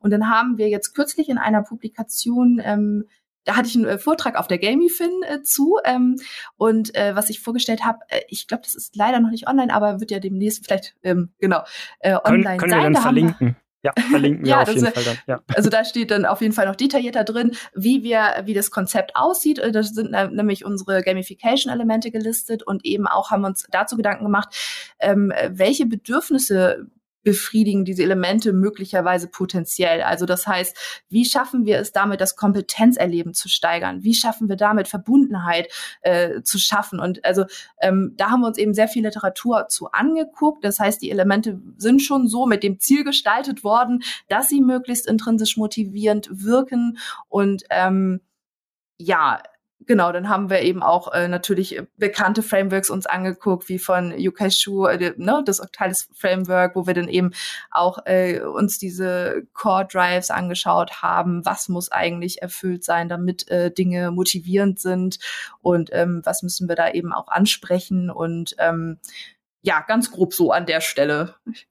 Weiß cool, nicht, wie detailliert ja. wir drauf eingehen wollen, aber ähm, so grob umrissen ist das so. Und vielleicht auch Key Findings mhm. an der Stelle, um das abzuschließen, ähm, haben wir eigentlich gesehen, dass ähm, also ich habe ja Gamification-Elemente und Design-Elemente, die wir eingesetzt haben, untersucht. Und ähm, da haben wir eben gesehen, äh, ganz besonders motivierend scheinen auf jeden Fall diese interaktiven Grafiken auch zu sein, die wir eingesetzt haben. Beispielsweise haben wir Übungen implementiert, wo man sagen konnte, was ist mir jetzt besonders wichtig im Leben. Beispielsweise ich hatte Regler, da konnte ich dann entscheiden, ja, ich vergebe dem zehn Punkte, fünf Punkte und dann hat sich eine Live-Grafik unten aufgemacht, ähm, implementiert mit Chart.js. Äh, das ist ja eine offene Library, die man verwenden kann, eine JavaScript-Library, wo man eben eben dann live sieht, wie sich so ein Chart updatet mit den Eingaben, die ich getätigt habe. Das war super spannend für die Jugendlichen.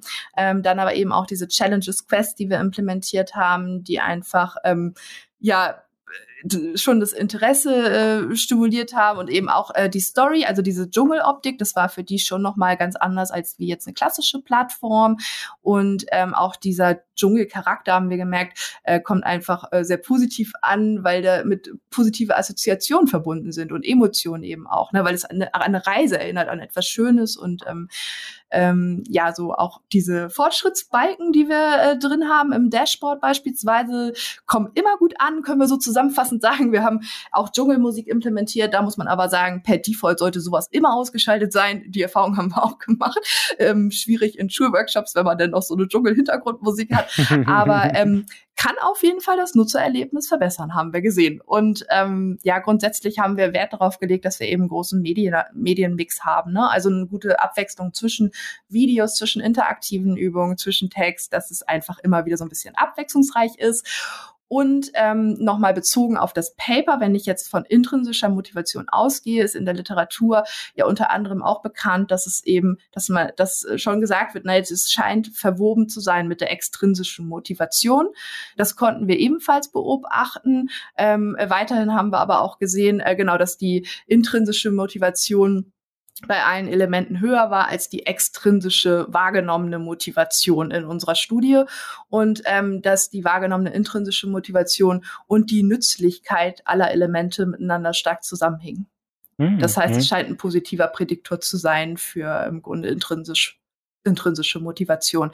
Und dass die ähm, interessanterweise die intrinsische und extrinsische Motivation am stärksten miteinander korrelieren ähm, bei Elementen, äh, die für eine Leistung beispielsweise, die man für eine Leistung erhält. Also sei es Items, Badges, äh, so dergleichen. Ne? Da und ähm, nicht verwoben, die intrinsische und extrinsische Motivation ist bei der Story. Das war so unser Find, unsere Findings quasi. Mhm.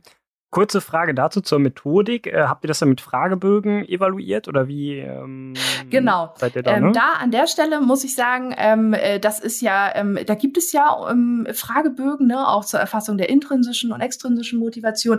Die meisten sind sehr, sehr lang, ne, und die enthalten teilweise schon 20 ähm, äh, Items pro Fragebogen. Das heißt, ich kann natürlich nicht bei einer Schulklasse äh, mit einem Fragebogen mit 20 Items ein Element abfragen. Ne? Das wird, das geht nicht gut, wenn ich über zehn Elemente habe. Das heißt, das mussten wir stark kürzen und in Anlehnung, also mehrere Details stehen dazu im Paper. Mhm. Und das ist ähm, äh, natürlich kann man darüber dann auch diskutieren über die starke Kürzung. Ne? Ähm, äh, aber das ist äh, im Grunde für uns, also es muss ja ähm, machbar sein in so einem Schulworkshop. Ne? Und da haben wir eben ein paar Minuten, ähm, sage ich mal, wo wir dann also wir haben ja unter anderem auch Gruppendiskussionen gehabt. Sie konnten frei die Webseite angucken und am Ende eben diesen Fragebogen ausfüllen. Ähm, äh, ja, von der Länge her äh, mussten wir uns da was einfallen lassen, auf jeden Fall. Klar, ja, verstehe ich. Ja, die Problematik hatten wir auch. Da kann Lukas bestimmt einen Schwenk von erzählen oder so, aber, aber ähm, wir wollten auch mit den Schülern teilweise oder mit den Schülerinnen und Schülern teilweise auch noch andere Sachen machen, vielleicht so gemeinsam irgendwie Prototype-Design. Äh, also ging dann so dass, darum, dass ich vielleicht mal was an unserem Klickprototypen dann auch verändere oder sowas und dann sollten die 15 Schüler da so drumrum stehen und irgendwie ein bisschen Input geben, aber dann, keine Ahnung, das hat drei, vier Minuten geklappt und dann waren sie irgendwie wieder mit anderen Sachen beschäftigt. Also, ne, diese Konzentrationssache, man, man darf nicht zu viel, sag ich mal, von denen verlangen, je nachdem. Ähm, also gerade in Bezug auf Frontalunterricht, das ist wahrscheinlich nochmal schlimmer als Ausfüllen von einem Fragebogen. Ne? Also ja. das geht schon. Aber da haben wir auch darauf geachtet bei Fragebögen oder sowas jetzt bei der neuesten Evaluation, dass wir halt nicht zu viele ne, Fragen stellen, dass das äh, ja, schnell beantwortet Also wir haben auch im Laufe der äh, Zeit auch unser Workshop-Konzept natürlich auch nochmal angepasst, weil man ja auch ganz schnell merkt, was funktioniert, was funktioniert nicht, äh, worauf lassen sich die Jugendlichen eben auch ein. Und ähm, ja, auf jeden Fall ähm, die Reduktion von Items ist da sicherlich auch immer eine ganz gute Idee, wenn man ja. kann. genau. Gibt es direkt hierzu noch Rückfragen zum Projekt Yolanda? Ja, ich hatte ja, also, eine. Oh. Bitte, gerne, Lukas. Ja, eine, eine, kleine Rückfrage. Ähm, äh, da müssen wir noch mal ein ganz kleines Stück zurückspringen und zwar bei den äh, Vision Boards. Äh, da sehen die Jugendlichen also ihre Ergebnisse. Ähm, äh, Gibt es da irgendwie äh, emotionale Reaktionen drauf? Sagen Sie, äh, gab es mal Situationen, wo die gesagt haben, oh, das, das will ich aber nicht, das bin ich gar nicht oder oh, das passt so gut äh, zu mir? Oh, das ist super spannend. Aber ehrlich gesagt, da muss ich sagen, das ist tatsächlich noch in der Entwicklung. Davon haben wir bisher erst einen Prototyp und die Erfahrung fehlt uns noch, was Sie dazu sagen. Aber spannend, genau. Also ob es dann nachher den Effekt hat, den wir uns auch vorstellen. Ähm, wir wissen nur aus der Literatur heraus eben oder dass es oder aus überhaupt verschiedenen Einsatzszenarien, die man sonst so kennt, auch außerhalb der Berufsorientierungsforschung, äh, dass ein Vision Board ähm, äh, ja unter anderem auch in vielen anderen Sparten Sinn macht. Ähm, aber ja, das werde ich mal ähm, das muss ich später berichten. Hm. Ich kann äh, aus meiner Erfahrung sagen, wir haben äh, in meinem Kick-Prototypen auch einen kleinen Berufstest gehabt und es war super spannend, wie die Leute danach probiert haben. Die haben, durften den mehrmals machen, auch bewusst. Mhm. Ähm, und die haben probiert, ihre Ergebnisse zu manipulieren, einige Schüler, äh, um das zu werden, was sie wollen. Äh, und das ist natürlich spannend, weil das, ne, da merkt man ja, ja, dass da schon Reflexion da ist quasi und ja. eine Idee da ist. Und durch die Konfrontation mit vielleicht einem anderen Ergebnis sie plötzlich, äh, naja, vielleicht sicherer werden in ihrer Entscheidung oder vielleicht auch nochmal unsicherer werden. Äh, das ist super spannend, so die Reaktionen zu messen oder mit denen drüber zu sprechen, ja. Das mhm. heißt, was würdest du sagen? Müsste das editierbar sein am Ende, das Vision Board? Oder Ach, eher nicht? Ja, äh, äh, ich, ich glaube, die, die äh, mehrere Versuche äh, zu ermöglichen äh, bei so einem Test ist gar keine schlechte Idee. ähm, und dann mal zu gucken, was, welche Faktoren muss ich denn ändern? Also äh, gerade wenn man verschiedene Bereiche hat, okay, äh, das ist eine Abwägungssache, welche Fähigkeiten habe ich vielleicht oder so, ja, habe ich vielleicht von dem einen doch ein bisschen mehr und dann kommt was anderes raus. Das ist ja eine Reflexion, die ich in meiner beruflichen Orientierung eigentlich auch mache. Äh, also was, ja, was kann ja. ich denn gut? Und vielleicht, ne, vielleicht kommt dann plötzlich sowas wie, okay, vielleicht kann ich das ja lernen. Also, ne, wenn mir das noch fehlt zu dem Beruf, was ich machen möchte, das wäre ja richtig genial, dann, dann versuche ich das jetzt noch zu lernen. Und, und ja. äh, insofern finde ich es, glaube ich, gut, wenn es also dynamischer ist, jetzt äh, vom Design her. Ähm, genau, so dass einfach mal ein bisschen mitgespielt werden kann und äh, ja, durch die Konfrontation quasi sich vielleicht auch die Berufsorientierung entwickelt oder der Berufswunsch. Mhm. Ja, ich finde es auch sehr spannend, äh, gerade dann durch das Rumprobieren dann noch so, so Sachen zu finden. Und du hast es ja gerade schon, schon super erklärt, dass es interessant, wenn man es so von der Methodik her sieht, ne, dass es dann eben erst wieder beim Testing auffällt, dass das eventuell vielleicht auch äh, direkt ein Designelement sein können, könnte, mit dem man dann zum Ziel kommt. Äh, ich äh, finde die Yolanda-Website, wir werden die auch verlinken, auf jeden Fall super, super ansprechend. Also direkt, wenn man da öffnet, hat man irgendwie Lust, oh, okay, cool, das sieht so ganz anders aus als sonstige Berufsorientierungssachen, äh, denen ich so bisher begegnet bin. Da klicke ich mich mal durch. Ich bin tatsächlich in der Vorbereitung nicht so weit gekommen, weil es wirklich äh, sehr, ähm, da steckt sehr viel drin. Ähm, von daher, ähm, ich habe so ein paar ein paar Fragen, ähm, kleinere, aber äh, vielleicht nacheinander. Ich finde auf jeden Fall, ich weiß nicht, ob das bewusst so ist, aber ähm, sehr äh, interessant von der Narration her, dass man hier von einem Dschungel ausgeht, weil ja so die Berufsorientierung ja irgendwie auch so ein, so ein Dschungel ist an Informationen mhm. und wie komme ich jetzt eigentlich dorthin, wo ich hin will. Ähm, weiß nicht, ob das bewusst ist, aber ich finde es auf jeden Fall äh, sehr cool. Äh, Story ja, trägt also, ja ein bisschen. Auf jeden Fall, äh, das ist bewusst so gewählt. Also wir hatten eigentlich zwei enger, also zwei Themen äh, so in der Auswahl. Also gleich am Anfang war eigentlich klar, irgendwie, wir wollen irgendwie eine Reise darstellen.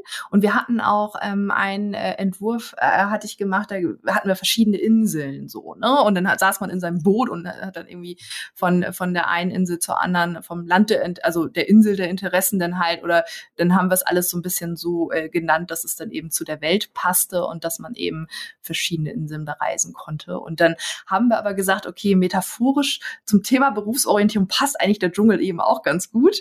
Und ähm, ja, wir fragen auch immer mal danach in Schulworkshops, ähm, ja, warum denkst du eigentlich, ist jetzt die Webseite wie Dschungel aufgebaut? Ne? Und ähm, äh, äh ja, also ich sag mal, dass viele haben dann natürlich ähm, auch ähnliche Assoziationen, aber ähm, uns war wichtig, äh, dass wir eigentlich, also was wir erreichen wollten, sind eben, dass wir damit äh, positive Emotionen wecken und das äh, konnten wir eigentlich sehen, dass das auch der Fall ist, dass viele das, dass das Thema einfach positiv belegt ist und die eine Reise irgendwie immer Spaß macht. So. Ja, äh, ich verknüpfe direkt mal die, ähm, die anderen Fragen. Ähm, einerseits äh, habt ihr so eine ungefähre äh, Zeit, wie lange man dann so für einen Durchgang braucht. Ähm, und ähm, okay, es, es lassen sich nicht wirklich verknüpfen, aber also die Zeit, wie, wie, wie lange braucht man ungefähr für sowas? Es ist, das ist sicherlich auch keine Sache, die man jetzt so einmal am, am Stück macht. Das ist ja wirklich sehr, sehr umfangreich, hat es den äh, Eindruck hinterlassen.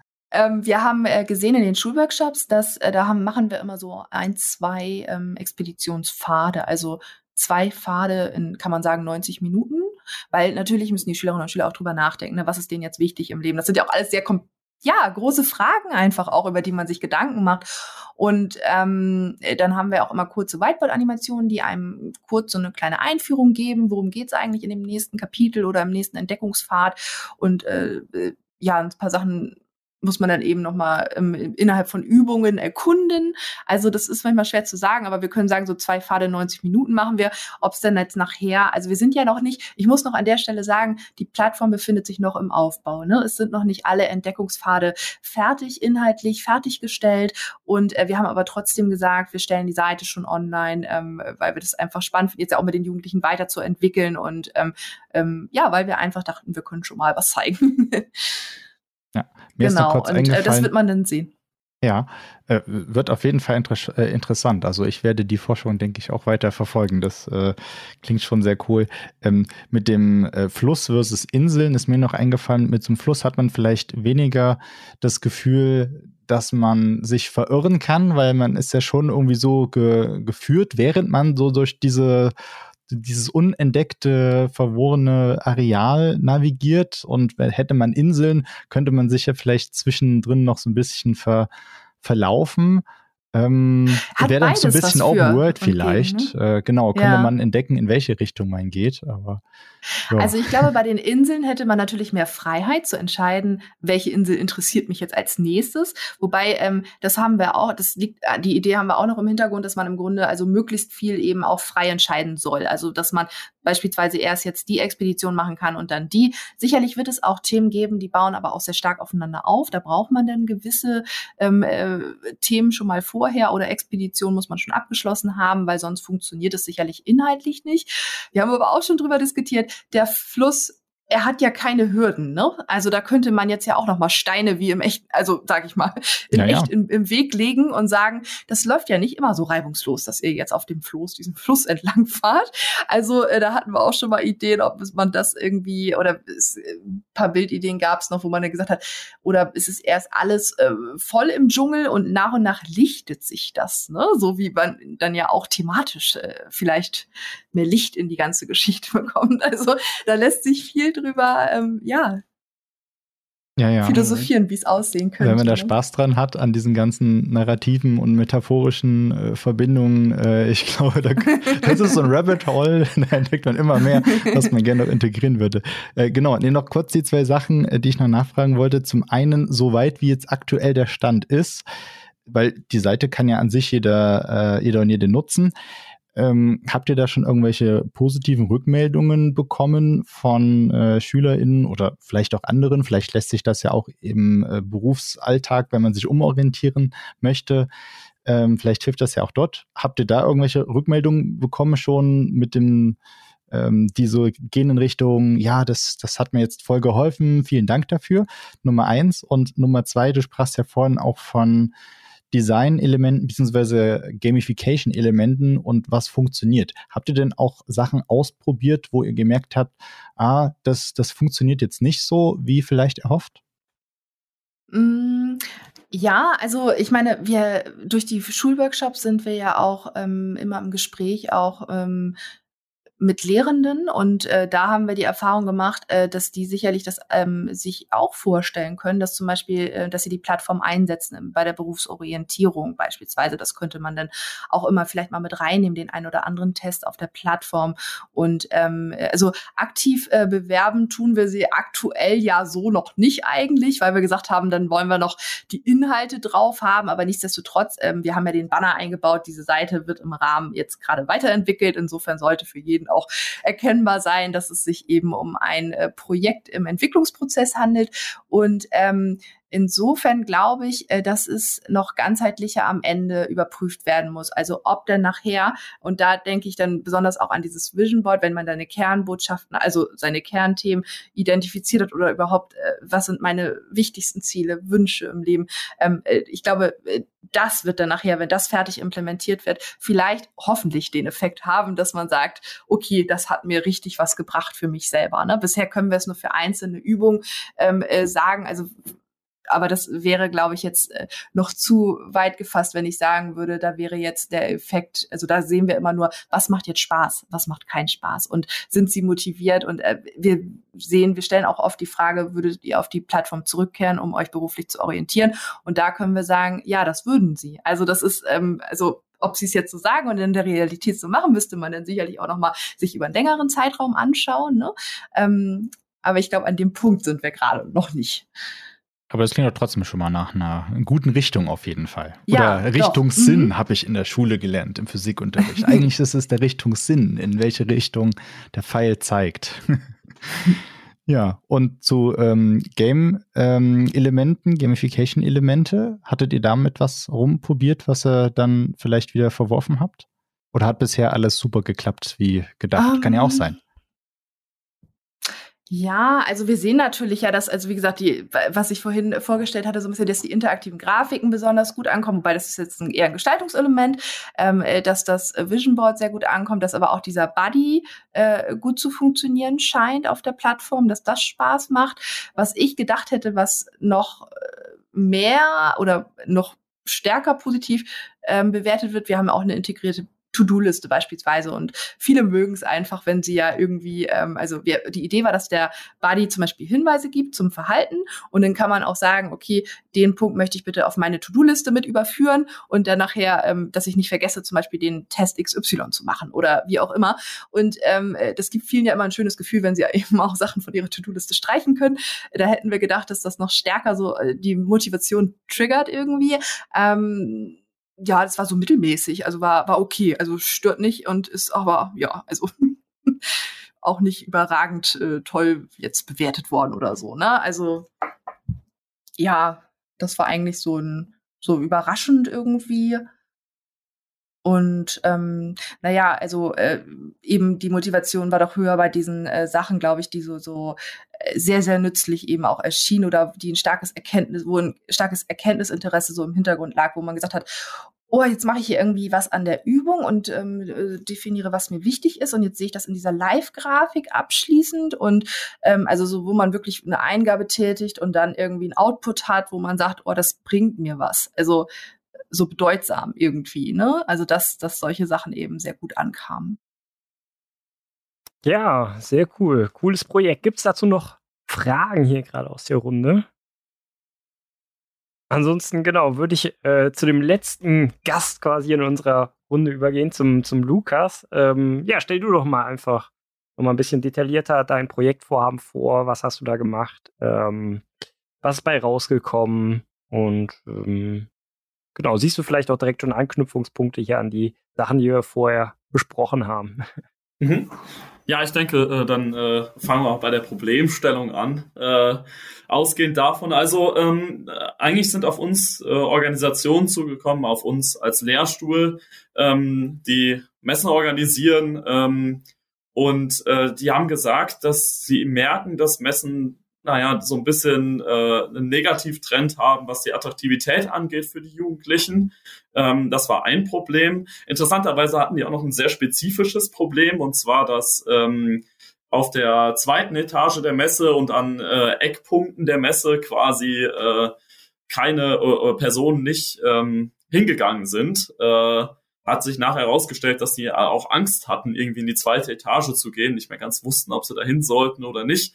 Also ein bisschen Vermeidungsstrategie in der Bewegung. Also ja, das war so eine, so eine, äh, das, das, das Grundproblem eigentlich. Ähm, und äh, daraus wurde es dann die Masterarbeit entstanden, erstmal als Thema. Äh, und äh, ich bin eingestiegen ähm, nach dem Konzept, der, äh, was in der Sozioinformatik äh, vermittelt wird, wie man solche Projek Projekte angeht. Äh, das heißt, ich habe eine Design Case Study gemacht. Äh, die Idee von einer Design Case Study ist ja, oder dass man ganz viele Design Case Studies macht, sich verschiedene Felder anguckt und äh, durch die Zusammenschlüsse mehrerer Design Case Studies, also auch mal ne, über den Tellerrand schauen, äh, schauen, dann nachher wissenschaftliche Erkenntnisse sammelt. Aber jeder guckt erstmal, ne, oder man guckt erstmal äh, in seinem Feld, äh, was für äh, was für ein spezielles Problem habe ich hier ähm, und gleichzeitig vergleicht man es auch mit anderen und überlegt, okay, gab es das vielleicht schon mal, kann ich da was von lernen? Ne? Ähm, äh, oder ähm, kann ich, äh, kann ich nachher auch was in diese Felder weitergeben? Naja, auf jeden Fall ähm, habe ich mir äh, dann das Feld erstmal angeguckt. Ich war auf einer Messe, habe mit Schülern gesprochen, ich habe äh,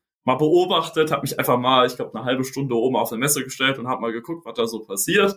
Ähm, und äh, hat mit Experten und Expertinnen gesprochen, also Vertreter von Unternehmen und Organisationen und ähm, habe dabei recht viel über Messen gelernt äh, als Teil der Berufsorientierung. Ähm, und auch über die Probleme. Das heißt, äh, irgendwie Messen, die Idee von Messen ist äh, sehr vielschichtig. Einmal ist die Idee, ähm, jungen Menschen äh, die Möglichkeit zur Orientierung zu geben, einfach mal gucken, was gibt es denn überhaupt, die Vielfalt kennenzulernen. Und, und die zweite große Idee ist eigentlich so einen Kontakt zu Unternehmen herzustellen, so einen kleinen Anschubser zu geben, den nächsten Schritt zu machen, sage ich jetzt mal. Äh, vielleicht einen Praktikumsplatz sichern oder aber, äh, ne, das hatten wir gerade eben schon, so einen Moment schaffen, wo man merkt, boah, das möchte ich eigentlich machen. Oder vielleicht auch nicht am Anfang, aber durch den Kontakt äh, zu diesen Unternehmen und diesen Organisationen quasi naja, einen weiteren Schritt in, in der beruflichen Orientierung zu machen. Ähm, aber es ist irgendwie, es gab so ein paar Dinge, die haben das irgendwie ein bisschen eingeschränkt. So war zumindest das Gefühl. Ähm, was man zum einen gemerkt hat, ist, und äh, das äh, mit dem Dschungel, äh, da ist der Anknüpfungspunkt absolut passend. Äh, und äh, ja, äh, Yolanda war auch Teil meiner Recherchearbeit äh, äh, und ich fand es richtig klasse. Ich bin da auch hängen geblieben äh, und habe das ein bisschen zu lange gemacht, äh, weil ich es einfach so spannend fand. Äh, genau. Ähm, aber ähm, eine Sache, die man gelernt hat, das haben auch die Experten gesagt, das hat man auch auf der Messe gesehen, es, es herrschte irgendwie so eine Orientierungslosigkeit. Und ähm, wenn man auch ein bisschen äh, mit, der, mit der Literatur interagiert, ähm, und äh, einfach auch mit den Leuten mal spricht, dann merkt man, dass es hat viel mit Überforderung zu tun. Also es gibt so viele Möglichkeiten und äh, so viele, und äh, die Jugendlichen haben auch beschrieben, so viele Leute, die irgendwie Anforderungen stellen an sie, dass das, es, wird alles irgendwann zu viel. Und spannend war, dass das sich eben an der Messe äh, darin geäußert hat, dass die Schüler Angst hatten, zu den Ständen zu gehen, weil sie Angst hatten, nicht den Gesprächen gerecht zu werden, äh, weil sie Angst hatten, oh, was soll ich denn hier jetzt eigentlich sagen und so weiter. Ähm, man muss sagen, äh, also die Schülerinnen und Schüler kann man eigentlich nie sagen, einige Schülerinnen und Schüler ist richtig, äh, weil ähm, das war auch sehr unterschiedlich, auch eine Erkenntnis. Also da waren manche, die, da einer hat gesagt, ich will Informatiker werden, ich will jetzt nur zu den Informatikerständen gehen. Dann hatte man auch Leute, die haben, oh ne, ich weiß noch gar nicht, was ich machen will. Ne? Auch so eine Erkenntnis. Interessanterweise werden die auf Berufsmessen nämlich alle gleich behandelt erstmal, ne? haben alle die gleichen Bedingungen, obwohl die ganz unterschiedliche Stände in der Orientierung haben. Ähm, und dann hatte man eben vor der Messe noch das Problem, dass sie sich nicht so ähm, ja, Messen waren wohl nicht mehr ganz so spannend. Das hat wohl auch mit Corona zu tun, dass ne, die Jahrgänge übersprungen wurden, nicht gesagt wurde, hör mal, guck dir das vielleicht doch mal an und so. Corona war für die äh, Messen, äh, nicht für alle, für die Messe, die ich mir angeguckt habe, auch relativ hart. Äh, genau. Wobei ich gehört habe, dass dieses Jahr, das ist jetzt gerade erst her, es dann doch wieder ganz gut äh, lief. Äh, letztes Jahr war es noch äh, schwieriger. Genau, und äh, virtuelle Messen äh, haben es äh, zumindest äh, laut äh, allen Experten nicht geschafft, äh, ein guter Ersatz zu sein. Und Jugendlichen haben es auch nicht verwendet, mit denen ich gesprochen habe. Ähm, ist auch vielleicht regional unterschiedlich. Genau, aber das waren so die Dinge vor der Messe. Auf der Messe kam dann noch dieses Orientierungsproblem dazu. Ähm, Gruppendynamiken sind auch noch ein super interessantes Thema. Da würde mich auch mal interessieren, ob es das nicht nur auf Messen gibt, sondern auch woanders. Das heißt, ähm, man hat vielleicht da eine Anführerin oder einen starken Anführer, ne, der sagt dann, wo es lang geht, aber vielleicht ist jemand dabei, der wollte mal zu den Maurern gehen, äh, aber äh, kriegt die Chance verwehrt, weil eine andere Person sagt, ey, wir gehen da jetzt hin. Ähm, und, und das ist auch noch ein, ein ganz spannender Faktor, finde ich. Ähm, den man, den man noch berücksichtigen kann. Und das hat eben auch dazu geführt, dass die Messen vielleicht etwas weniger, ähm, naja, attraktiv waren. Genau. Und dann der letzte Punkt, was so das Problemkomplex äh, abrundet, ist, ähm, dass äh, nach der Messe sind viele Kontakte verloren gegangen. Also es war irgendwie, okay, ich habe jetzt hier 20 Flyer, die kommen in den Müll. Ähm, die Experten haben gesagt, vielleicht, wenn man Glück hat, gucken die Eltern ja auf die Flyer und weisen die Kinder darauf hin.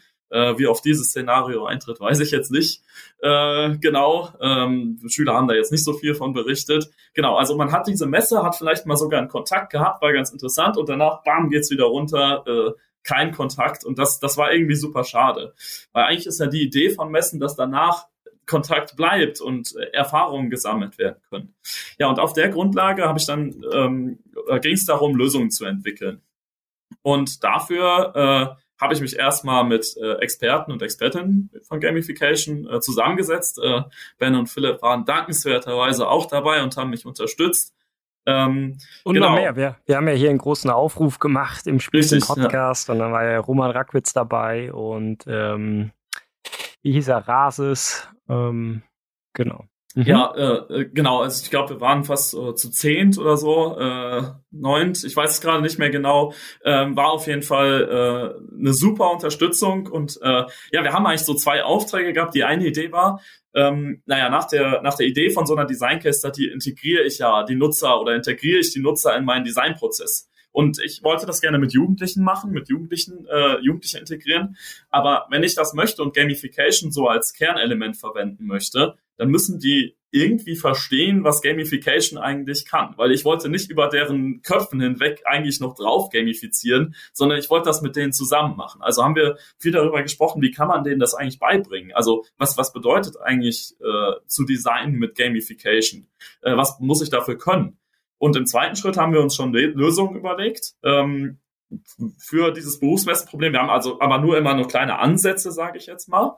Genau, und mit der Methodik, die wir entwickelt haben, gemeinsam mit diesen Ansätzen habe ich dann äh, mit äh, Schülern und Schülern von zwei verschiedenen Schulen ähm, an Lösungen gearbeitet und äh, Lösungen diskutiert, äh, ganz, ganz viel und äh, die waren äh, also alle genial. Also äh, ja, ich weiß, äh, Freitagnachmittag vor den Ferien äh, waren welche von denen noch da. Das war auch äh, harter Termin, aber äh, ja, die waren so klasse und haben so gut mitgemacht. Ähm, und ja, wir haben ganz, ganz viel diskutiert. Ähm, interessanterweise haben die auch viele Vorschläge von den Experten äh, abgelehnt und auch sehr, sehr gut begründet. Äh, andere wiederum fanden die klasse und haben es halt weiterentwickelt, ähm, sodass am Ende eigentlich äh, ein Konzept rausgekommen ist, ähm, was ich dann äh, zum Kick-Prototypen äh, quasi ausdesignt habe, ähm, und dann zum Abschluss bin ich wieder in die Schulen gegangen ähm, und habe mit denen äh, drüber gesprochen, was sie davon so halten, äh, Feedback geholt und äh, dann haben wir es nochmal weiterentwickelt, äh, also in so einer zweiten Designphase. Genau, und äh, als nächstes anstehen würde, wenn ich denn äh, noch das weiterentwickeln darf. Äh, die Aneignungsphase, das ist die letzte Phase der Design Case Study, ähm, wo es dann darum geht, wie sieht das denn aus in der Praxis? Ne? Also die berufsweisen Praxis, das, die Problemstellung hat man ja äh, gerade eben schon so ein bisschen angerissen, aber jetzt ist ja die, die spannende Frage, wie, was, was, was passiert denn jetzt, wenn dieses Tool da mal in der Praxis ist? Verändern sich vielleicht äh, die Art, wie Jugendliche über Stände sprechen? Ähm, verändert sich, äh, verändert sich das Umfeld vielleicht? Ähm, wird das Tool überhaupt angenommen? Wie muss ich das Tool einführen? Da sind Schulen auch ein ganz, ganz großes Thema äh, als als Partner äh, quasi in der Berufsorientierung. Genau. Und äh, da ging es dann gerade am Ende drum, äh, ein bisschen da zu überlegen, was bedeutet eigentlich Aneignung in dem Kontext und wie kann ich das unterstützen? Sehr umfangreich ähm, und äh, richtig, richtig cool, auch für eine schöne Ideen. Ich kann mich auch noch äh, dran erinnern äh, an diesen an diesen Workshop. Ich war ja nur beim quasi Test-Workshop, ob äh, ob der Workshop so funktioniert, quasi die Pre-Study äh, vom mhm. Workshop. Mhm. Ähm, von daher ähm, würde mich mal interessieren, wie hast du es denn dann den SchülerInnen erklärt, was Gamification ist? Wir hatten im in dem Test-Workshop hatten wir ja versucht, Gamification unterschiedlichen Altersklassen zu erklären. Wie würde man das machen? Wie hast du es denn, denn jetzt final vermittelt? Mhm. Also ähm, zum einen, ich glaube, was am meisten geholfen hat, ist, äh, sind Beispiele aus dem Alltag. Wir haben äh, ein paar auch darüber geredet. Ähm, äh, McDonald's Monopoly war so der Game Changer für viele, äh, wo sie gemerkt haben, was das kann. Äh, also in einem einer Schule äh, war dann so äh, ach ja, äh, ich mag McDonalds gar nicht, aber wenn sowas ist, boah, da, da gehe ich eigentlich gerne zu McDonalds. Ähm, ist natürlich ja ähm, inwieweit oder ne, der Umfang von Gamification und so weiter erstmal zweitrangig, aber diese Idee, dass man etwas, wenn man etwas spielerisch gestaltet, äh, äh dass das dann vielleicht motivierender ist und dieser Zusammenhang zur Motivation, ähm, der kam durch Beispiele. Wir haben genau äh, ähm, vom YouTube-Kanal Wired inspiriert. Äh, die haben immer so äh, fünf Ebenen, eine Sache in fünf Ebenen erklärt, äh, also einem Grundschüler bis einem äh, Professorkollegen. Ähm, das haben wir ähm, das haben wir eben auch äh, vorgestellt in den Schulworkshops. Das hat auch sehr gut funktioniert. Ähm, wobei ich sagen muss, also äh, wir hatten dann einen äh, äh erkläre Gamification einem Grundschüler, einem äh, einem neun, äh, neunte Klasse Schülerin äh, und einem äh, Studenten oder eine Studentin. Das hat nicht so ganz funktioniert vom Verständnis her. Äh, die Hoffnung war, dass es vielleicht so nach in der schrittweisen Erklärung funktioniert. aber ja, sonst das hat super funktioniert. Ähm, genau. Und sonst ähm, viel diskutieren. Also das ist allgemein, was ich gelernt habe in Schülerworkshops. Ähm, es geht auch, es geht auch darum, denen etwas beizubringen und von denen zu lernen, also gemeinsam voneinander zu lernen und äh, viel, viel mit den Leuten reden. Ähm, deswegen war es auch sehr gut, ähm, muss ich sagen, wenn die Gruppengrößen eigentlich kleiner waren, wenn man sich wirklich Zeit nehmen konnte für die Leute. Ja. Ähm, mhm. Vielleicht auch noch ergänzend dazu, ganz kurz. Ähm, wir haben oder ich habe meinen Workshop nicht so aufgezogen, dass ich explizit gesagt habe, okay, hier schaut euch doch mal das Thema Gamification an. Ähm, trotzdem ist später den Schülern ähm, von selber aufgefallen. Ah, das ist ja ein Element, ach hier, ne, ähm, das ist ja was ähnliches, auch wenn es implizit war oder ah, okay, ich bekomme eine Notification. Ähm, das fand ich ganz interessant. Also, dass es tatsächlich auch gar nicht viel Erläuterung gebraucht hat und sie da trotzdem von anderen Anwendungen beispielsweise das aber schon gewöhnt waren oder kannten. Mhm. Wobei ich sagen würde, ne, also die Designs, die sie ja am Anfang in, in deiner Studie mit dem Papierprototypen entworfen hatten, die fand ich ja gar nicht so krass gamifiziert, so von meinem ja. Blickwinkel sehr stark mhm. angelehnt an Social Media vor allem, ne, mit so einem vertikal scrollbaren äh, Job-Video-Feed, wo du dann so Kurzvideos hier durch angucken kannst, wie Instagram Reels oder ähm, ne, YouTube Shorts, TikTok-mäßig so. Ähm, das finde ich eigentlich noch viel spannender mal oder mal in Zukunft noch vielleicht das als eigene Studie zu machen, so ne, einfach Schülerinnen und Schüler mit so einer Aufgabe ja, egal welche Aufgabe denen das zu geben und zu sagen, hier designt mal für und zu gucken, okay, designen die indirekt schon gamifiziert, weil sie es gewöhnt sind oder nicht. Ne, das war damals so ein mhm. bisschen so ein Experiment, Experiment, sage ich mal, bei, bei deiner Masterarbeit. Passiert das oder passiert es nicht?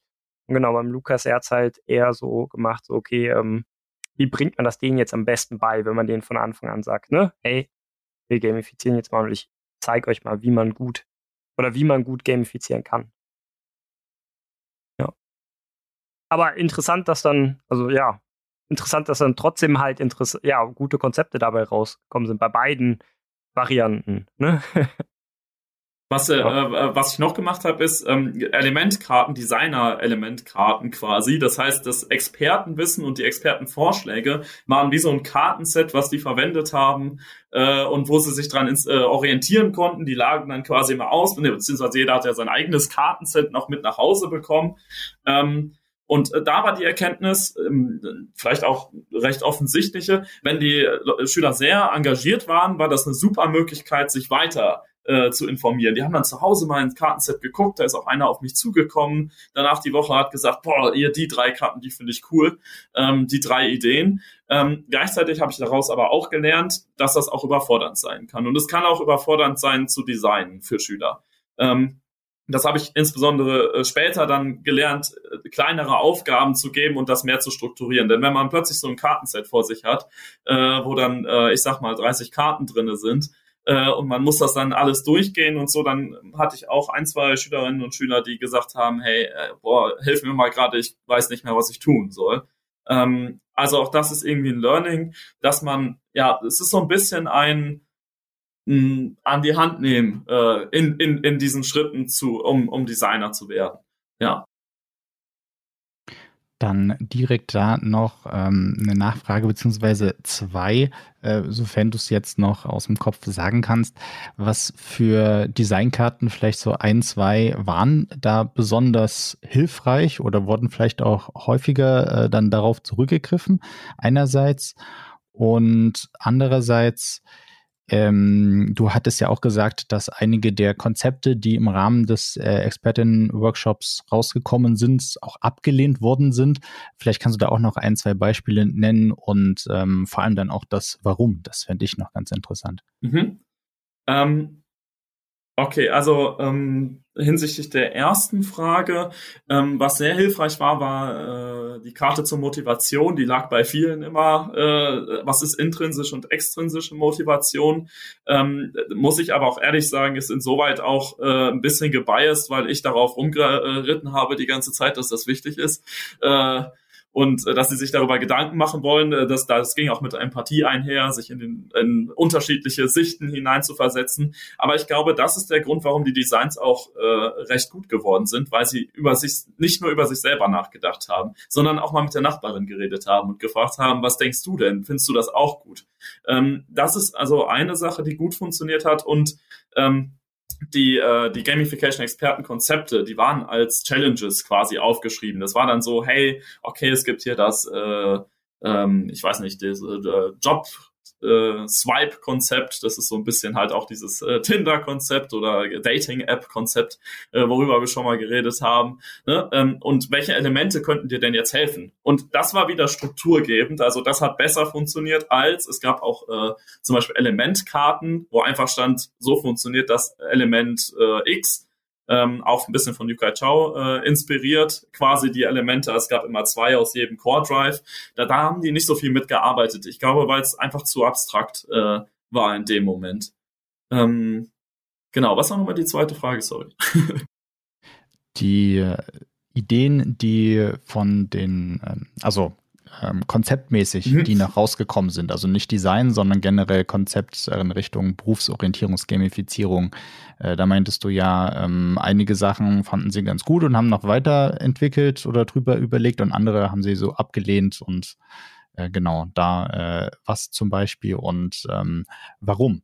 Also ist ja gerade mhm. sehr interessant im ähm, Bereich des Verständnisses für die Zielgruppe.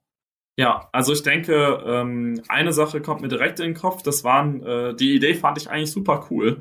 Ähm, das waren so Top-Secret-Akten, äh, äh, Akten, dass man quasi, äh, man, man kann äh, von den Unternehmen quasi ähm, oder Informationen über dieses Unternehmen freischalten, indem man so, so Top-Secret-Akten findet äh, auf der Messe. Ähm, und das fanden die äh, und hier war die Begründung, die gerade eben schon mal hatten, das fanden die einfach zu kindisch. Die meinten, das ist halt, äh, ähm, also man muss dazu sagen, meine Zielgruppe war älter, äh, also äh, äh, die waren achte bis zehnte oder etwas älter als in äh, ähm, im, im Verhältnis jetzt in der Berufsorientierung so.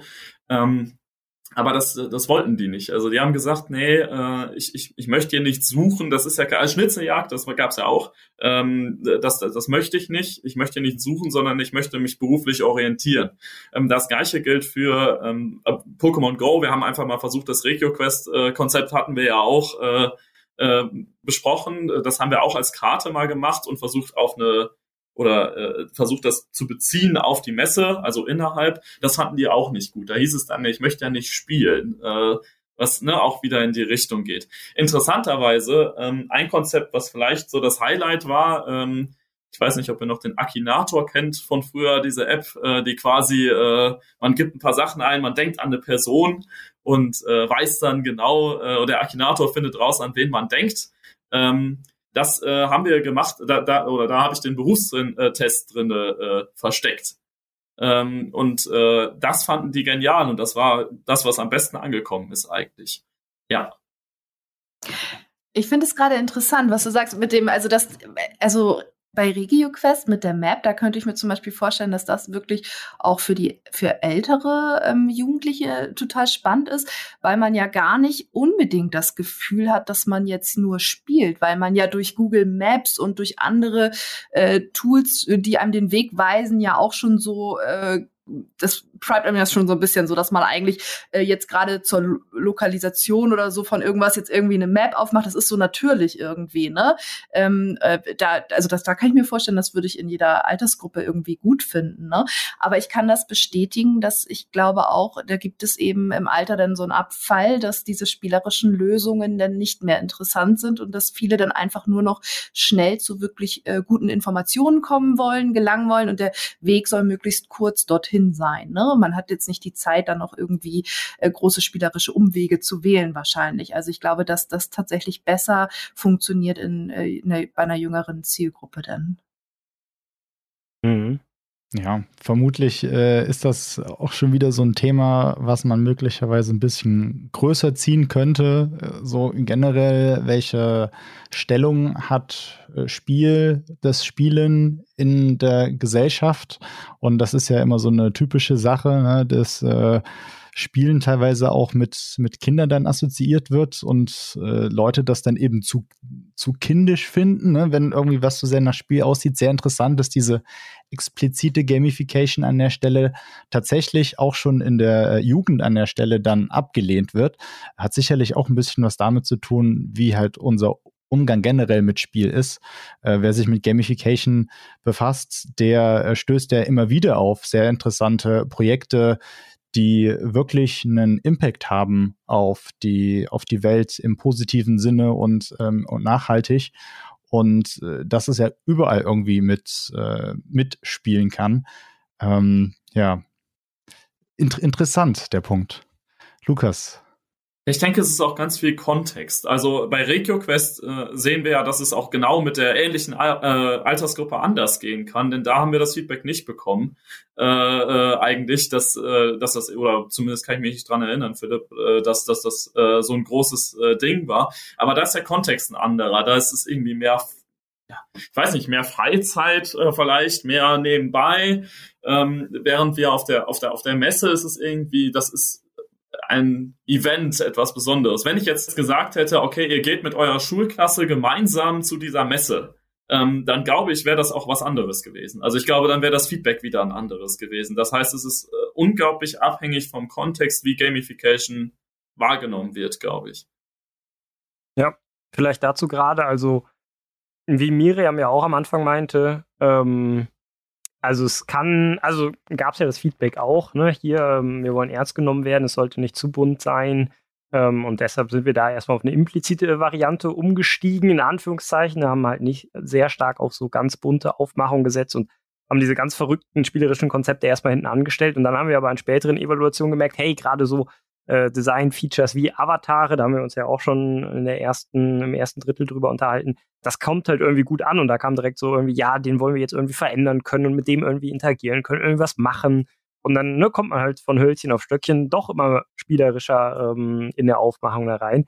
Ähm, aber vom Kontext her, das fand ich super spannend jetzt bei der finalen Rio-Quest-Evaluation, dass man da eigentlich darauf achten muss, ganz stark, wie man den Kontext framet. Da hatten die Lehrerinnen und Lehrer, wir haben das denen eigentlich gar nicht so gesagt, haben denen das schon ganz stark so verkauft für, ja, da, ihr spielt jetzt gleich das Pokémon Go äh, für die Berufswelt oder haben das irgendwie so denen erzählt und meinten auch so, ja, ihr werdet dann in der Stadt rausgelassen und könnt dann von da auch daraus dann auch wieder gehen. Das haben wir denen gar nicht gesagt, so, ne? Wir wollten das gar nicht so aufziehen. Und wenn man natürlich das Framing dann so macht, dann hatten wir direkt, leider hatten immer nur so sage ich mal, in der Gruppe hatten so jeder, jeder zweite, jeder zweite Schülerin oder jeder zweite Schüler hatte eben so ein Gerät dann und jeder zweite eben nicht, weil unser Gerät, äh, unsere, unsere App aktuell nur auf Android läuft und die, die es dann eben nicht hatten, die sind dann irgendwie ganz schnell, wir sind teilweise, meine Gruppe ist durch den Wald gelaufen, die sind dann, die, die ein Gerät nicht hatten, in den Wald und haben gesagt, oh, ja, wir bekämpfen uns jetzt hier lieber mit Stöckchen und suchen imaginäre Pokémons und haben sich aber nicht mit der App beschäftigt. Ne? Und die, die an, äh, am, am Handy waren, haben halt wirklich, sag ich mal, ordentlich mit der App interagiert aber nur durch dieses Framing, ne? Weil man da irgendwie so, die hatten dann im Kopf, ah, Pokémon und irgendwie, ich glaube, die fanden das zu albern und haben sich da dann lieber mit Stücken irgendwie bekämpft.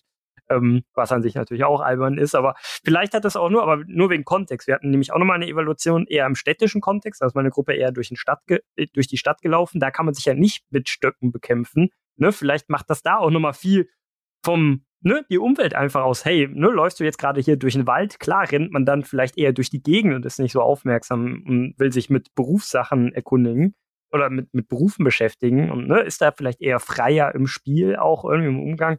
Oder läuft man jetzt eher ernster durch die Stadt, wo man vielleicht eher nochmal guckt, wie man durch die Stadt läuft und dass man sich da nicht komplett wie ein Affe verhält, sage ich mal. Ne?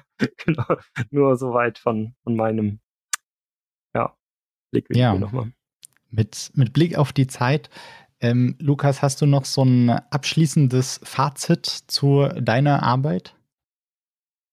Mm. Oder ein Learning, das du gerne anderen mitgeben würden wollen in dem Rahmen, die dort kann arbeiten? Ja, also äh, eine Sache auf jeden Fall, und das ist, ähm, wenn man äh, mit den Schülern arbeitet und Schülerinnen, äh, dass man Zeit braucht einfach dafür. Also wenn man Gamification machen möchte, und das ist in Forschungsprojekten oder auch in, in allen Projekten ja schwierig, man muss sich wirklich die Zeit nehmen und die auch ernst nehmen und mit denen gemeinsam daran arbeiten, weil es sich einfach lohnt. Also ähm, am Ende, ich finde, das, was rausgekommen ist, ist echt klasse. Äh, bisher ist es in der Evaluation auch super angekommen. Ähm, und es ist einfach eine Sache, eine Frage von, von Zeit, Geduld und den äh, Zuhören. Ähm, genau, das ist vielleicht die eine Sache. Und ich glaube, im, im, im, äh, wenn wir jetzt über Berufsorientierung und Gamification sprechen, ähm, glaube ich, ähm, naja, einmal so ein standardwissenschaftliches Ding. Also es gibt noch, glaube ich, sehr viel Potenzial und sehr, sehr viele Dinge, die noch gar nicht gut erforscht sind. Ähm, äh, insbesondere im, im Messebereich. Also es gibt, ne, wir haben das gerade eben schon gesagt, es gibt äh, viele wirtschaftliche Projekte, aber ähm, sowas wie äh, Yolanda fand ich auch, ist ein cooles neues Projekt oder eine coole neue Richtung, wo man echt gut ansetzen kann. Genau, und sonst, ähm, ich glaube, es geht ähm, es geht viel darum, Jugendlichen, äh, Jugendliche zu begleiten mit den Applikationen und denen äh, den Raum zu geben, Möglichkeiten darstellen und die irgendwie ja irgendwie auf ihrem Weg begleiten. Ähm, das ist vielleicht so so eine eine Sache, die wichtig ist. Ja und Momente erzeugen. Ich glaube, das äh, ist auch so so ein Thema. Also diese der Kontaktmomente erzeugen dass es dann, dass es dann auch wieder weggeht von der App. Zumindest ist das meine Idee. Also, äh, dass die Applikation sich irgendwann der Sinn, ich brauche die nicht mehr, weil ich bin dann weitergekommen und ich habe den Moment oder die Momente mit den Unternehmen gehabt. Ähm, so, ja, so war zumindest die Messeidee. Da ging es ja sogar so weit, dass man sagt, hey, die App löscht sich vielleicht von alleine dann nach zwei Wochen nach der Messe oder sowas, weil man sie dann nicht mehr brauchen sollte oder sowas. Und ne, beschäftige dich jetzt nochmal, um die Kontaktdaten zu übernehmen oder sowas oder die jetzt anzuschreiben. Ähm, ja. Ein hm. bisschen Black Hat Gamification, aber im positiven Sinne gemeint. Sehr schön. Ja, dann zum Schluss noch die letzten Minuten ähm, so ein bisschen noch öffnen von den Projekten, über die wir jetzt ge gesprochen haben. Ähm, einmal eine Frage aus der Community. Rasis, der Name ist vorhin ja schon gefallen. Er war ja auch mit dabei bei dem äh, Workshop, den du gemacht hast, Lukas. Ähm, und zwar meinte er, dass das Thema, also generell jetzt an alle, ähm, das Thema Recruiting äh, eine entscheidende Rolle sicherlich spielt und inwieweit das in den Projekten, die ihr gemacht habt, oder vielleicht kennt ihr ja auch andere, die sich damit beschäftigen, inkludiert bzw. exkludiert werden. Also vielleicht nochmal zur Erklärung, dass äh, das da jetzt alles, worüber wir gesprochen haben, eher aus der äh, Schülerinnenseite oder Perspektive war und ja aber auch die Unternehmen Gamification einsetzen können. Beispielsweise bei RegioQuest gab es da ja auch Ansätze die äh, SchülerInnen für sich zu begeistern oder anderweitig mit Gamification-Maßnahmen zu sich zu holen. Wie ähm, habt ihr dazu Gedanken, Erfahrungen? Hm. Vielleicht eine Erfahrung, äh, äh, die, ich, die ich machen konnte, ist ähm, zum einen, ähm, dass das Ganze aus Schülerperspektive oder Schülerinnenperspektive passiert, liegt ja auch daran, dass, dass sie am Ende ähm, die sind, die die Entscheidungsmöglichkeiten haben momentan. Also momentan äh, ne, haben wir eher einen Mangel an, äh, also kein Mangel an Stellen, sondern Mangel an Schülerinnen und Schülern. Und zum anderen, also äh, auch was, auch eine Erkenntnis aus, aus allen Projekten, die wir jetzt so gemacht haben, die Unternehmen tun sich noch sehr, sehr, sehr schwer mit Content-Erstellung und äh, man darf die nicht ähm, oder oder die haben ein Riesenproblem momentan oder viele, insbesondere im Siegerland, gibt es große Probleme, was äh, Nachwuchs in Ausbildung angeht. Aber ähm, die Möglichkeiten, die die Unternehmen haben, äh, sind, sind sehr begrenzt. Äh, wir, die Leute, die dafür verantwortlich sind, äh, mit denen wir gesprochen haben, sind äh, häufig echt schon überarbeitet. Zumindest ist es das, was sie berichten. Und äh, auch, ne, wenn, wenn die das schon länger gemacht haben, auch manchmal überfordert mit neuen Ideen und all den Möglichkeiten. Und äh, insofern ist es, glaube ich, also ich glaube, sie brauchen sehr viel Unterstützung äh, bei der Content-Erstellung aus der Perspektive. Mhm. Da aber ja. auch wieder ne, mega bezogen auf die Unternehmensgröße. Ne? Also größere Unternehmen tun sich natürlich leichter damit, weil sie je nachdem sogar dediziert einen haben, der sich damit dann beschäftigen kann. kann ne? Wie macht man gutes Recruiting, Social Media Präsenz und kleinere Handwerksbetriebe, ja. Die haben wir fast sogar gar nicht in die Workshops reinbekommen, so gut wie gar nicht, weil die halt zu tun haben. so. Ja. Miriam, du wolltest noch was sagen, glaube ich. Ja, aber aus einer anderen ähm, Brille eher so aus diesem Recruitainment-Ansatz. Ähm, gar nicht, wie kann ich jetzt Unternehmen selber motivieren, was zu erstellen. Ähm, das war auch was, was ich auf Messen beobachtet habe und damit auch bestätigen kann, was Lukas gesagt hat, ähm, dass viele einfach gehemmt waren, mit den Unternehmen in, ähm, ins Gespräch zu kommen und viele dann auch so kleine spielerische ähm, Stationen hatten. Ich weiß nicht, Lukas, du wirst dich vielleicht auch daran erinnern können. Ähm, wir waren ja auch mal gemeinsam auf einer Berufsmesse. Da hatte dann irgendwie ein Tischler eine kleine Station dabei, wo man was ausprobieren konnte. Ähm, dass das einfach Hürden abbaut, ähm, da einfach ja in einem ungezwungenen Rahmen in Kontakt zu treten und sich da nochmal ein bisschen ja einfach ungezwungener kennenzulernen. Aber ich glaube, ähm, genau, die Frage zielte ja eher darauf ab glaube die Unternehmen zu motivieren. Ich glaube, das ganze Thema Recruitainment wäre nochmal eine Folge für sich, was man da alles machen kann. Ähm, klar, in Rego Quest steckt das so ein bisschen drin. Ich glaube, in Yolanda, aber korrigiere mich da gerne, Jessica, ist das Thema, also die, die Unternehmensseite nicht drin, ne? Genau. Nee, tatsächlich nicht. Also wir haben jetzt keine konkreten Unternehmen, die wir abbilden auf der Plattform. Das wäre dann eher im weiteren Schritt, auf was wir verlinken würden, wo wir sagen würden, wenn, wenn du jetzt für dich selber identifiziert hast, was dir Spaß macht, ne, dann geht's jetzt äh, zum Beispiel in die und die Richtung weiter, aber dann würden wir auf äh, anderes Angebot verlinken, quasi, wo sie dann detailliertere ähm, Informationen bekämen. Ne? Und ich habe äh, jetzt nur gerade drüber nachgedacht, ähm, wie das so aussieht. Letztendlich war für uns das teilweise schon auch eine Herausforderung, äh, dass man überhaupt, also wir haben ja auch mit äh, Lehrkräften gesprochen und auch gerade jetzt nach Corona haben wir gemerkt, dass das ganze Thema auch erstmal wieder so angegriffen werden musste. Ne? Also da hatten auch viele wirklich mit anderen Sachen zu tun. Ähm, wie schaffen wir es, dass jetzt die Schülerinnen und Schüler digitale Endgeräte haben und das ganze Lernmaterial umgestellt wird und so weiter. Das heißt, ich glaube, da sind sind die dann schon teilweise auch dankbar, wenn es vielleicht Angebote gibt, auf die sie dann eben auch äh, ne, weiterleiten können oder wo man dann sagt, okay, jetzt gibt es ein paar digitale Plattformen vielleicht, die, die schaffen da schon ein paar Unterstützungsmöglichkeiten. Ne? Und ähm, ja, das war so aus unserer Erfahrung. Sonst kann ich zu dem Thema Unternehmen leider gar nicht so viel sagen. Mhm. Naja, ist wie Philipp gesagt hat, dann ein Thema für eine ja, eigene Folge. Sagen, ne? Also was es da ja. mit gibt mit ähm, Assessment Centern, genau, ne, das ist ja eine Art von Spiel schon, dass man da Escape Rooms und Escape Games auch im Bereich des Assessment Centers einsetzen kann und sowas. Das ist ja nochmal, ja, nur ein Beispiel für Recruitainment oder wie, wie das auf der Seite aussehen kann. Und da gibt es ja noch dick andere Sachen. Ich hatte auch irgendwas gehört, dass Microsoft, glaube ich, Minecraft einsetzt zum Rekrutieren. Äh, aber gefährliches Halbwissen, ich glaube, dazu habe ich noch nicht mal eine Quelle, da hat mir nur mal irgendwie einer was zugesagt. Ja, so ein paar Rabbit Hole-Eingänge, ne? Und dann ähm, schauen wir mal. Das, das Thema ja. holen wir vielleicht auch noch mal raus. Mhm. Ja.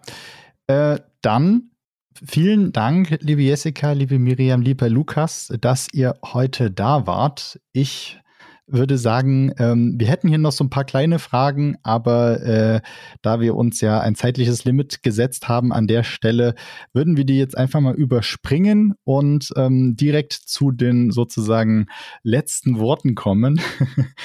ähm, nämlich äh, sagt jeder einfach da nochmal der Runde rum, ähm, vielleicht, was, was habt ihr jetzt heute noch, noch mitgenommen?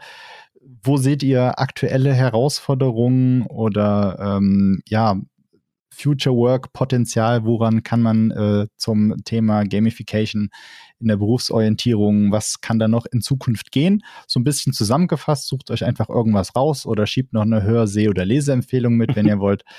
Ähm, und äh, genau, deswegen äh, ich, ich fange mal kurz an. Ich fand es super, super interessant. Ich hing, hing da ja so ein bisschen mit drin, ähm, aber habe dann irgendwie auch nicht viel genug mitbekommen von den Projekten. Von daher jetzt noch mal komplett äh, so ein Deep Dive überall äh, reinzubekommen. Und ich fand es sehr spannend, dass tatsächlich auch diese explizit versus implizite Sache, zumindest in der Zielgruppe oder Zielgruppen, über die wir uns heute unterhalten haben, immer irgendwie so ein, so ein Thema war. Und ich finde aber schon, dass es super interessante Ansätze sind, wie man eben dann auch zukünftige Generationen denen dann auch so ein bisschen besser helfen kann. Äh, Wäre natürlich dann wirklich interessant jetzt zu sehen, wie ist denn der reale Impact, so das, was Lukas ja auch schon angeteased hat. Und ähm, ja, ich freue mich auf jeden Fall mehr von äh, dererlei äh, Projekten, entweder weiteren Verlauf im Sinne von Yolanda oder wenn sonst irgendwas in die Richtung kommt, zu hören. Bedanke mich, ähm, dass ihr da wart ja, dann äh, danke, Ben. Dann würde ich jetzt das Wort an Lukas weitergeben. Vielleicht sagst du auch äh, direkt noch, wie man dich kontaktieren kann. Und äh, ja, wie gesagt, äh, die letzten Worte gebühren jetzt dir. Ja, vielen Dank. Äh, ja, kontaktieren ist ja fast noch die schwierigste Frage, äh, weil aktuell wahrscheinlich sich die Adresse ändern wird. Da würde ich sagen, ja, über einen Philipp am besten. LinkedIn, LinkedIn. Ja, LinkedIn natürlich auch, ja. genau. Da bin ich auch unterwegs, richtig. Ähm, genau, ja, so ähm, bezüglich bezüglich der Frage, ähm, ich würde sagen, äh, was ein Thema ist, so Future Work mäßig oder, oder wo es schön wäre, wenn sich die Wissenschaft mehr mit äh, befassen würde, noch wäre die Frage eben der langfristigen Begleitung. Also das äh, haben wir auch schon so ein bisschen aufgemacht. Ähm, und noch mehr die Unterscheidung, also bei Gamification, ähm, wie wo sind die Leute gerade in der Berufsorientierung und wie muss ich mit Gamification reagieren? Also ähm, vielleicht noch eine Theorie, also die SCCT, Theory Social Cognitive Career Theory. Ähm, das war so ein bisschen meine Grundlage hinsichtlich der ähm, beruflichen Orientierung, die ich verwendet habe. Ähm, und da geht es eben auch viel um diese, um diese Momente, äh, Lernerfahrungen und so weiter. Und ich glaube, das in Verbindung mit äh, Gamification könnte äh, naja, auch tolle Möglichkeiten bieten, weiter zu forschen, sich noch ein bisschen mehr auch auf die Wissenschaft zur Berufsorientierung zu beziehen. Genau, was ja so ein bisschen vielleicht auch, oder ne, genauso wie, wie es Jolande eigentlich tut, ist ja auch, eine, äh, ist ja eigentlich genau das, ne, so diese Idee von, okay, na, wie kann ich die Leute in diesen, in, in dieser Berufsorientierung an sich unterstützen? Ja, lieben Dank, Lukas. Dann jetzt das Wort, die letzten Worte weitergegeben an Jessica. Ähm, ja, also ich fand das auf jeden Fall super spannend. Äh, ja, Projekte kennenzulernen, die einfach sich auch mit ähnlichen Themen ja beschäftigen und ähm, habe so ein bisschen mitgenommen aus der heutigen Runde. Auch das mit den gruppendynamischen Effekten, ne, finde ich zum Beispiel auch sehr spannend in dieser Zielgruppe. Und das ist auch so ein Thema, was wir ja natürlich auch stark äh, beobachtet haben in den Schulklassen selber. Wenn wir jetzt, ähm, wenn einer auch nur äh, da sitzt und sagt, ach, das finde ich jetzt zum Beispiel ein bisschen kindisch und sein Nachbar das eben dann auch sagt, ist immer die Frage, hätte er das nun auch gesagt, wenn sein Nachbar das nicht gesagt hätte und so. Ne? Also da stellen wir uns natürlich immer die Frage, wir machen machen, ähm, führen natürlich noch Gruppendiskussionen durch und so. Man muss das immer so ein bisschen ganzheitlich auch mitbekommen, was da an Feedback kommt, um das nachher richtig beurteilen zu können, auch in solchen äh, Studien oder in solchen Runden, ne, wo man einfach, also was ich äh, wichtig finde, wie gesagt, wir haben ja auch einen iterativen Entwicklungsprozess und haben auch ganz zu Beginn ja schon Workshops durchgeführt mit den Jugendlichen.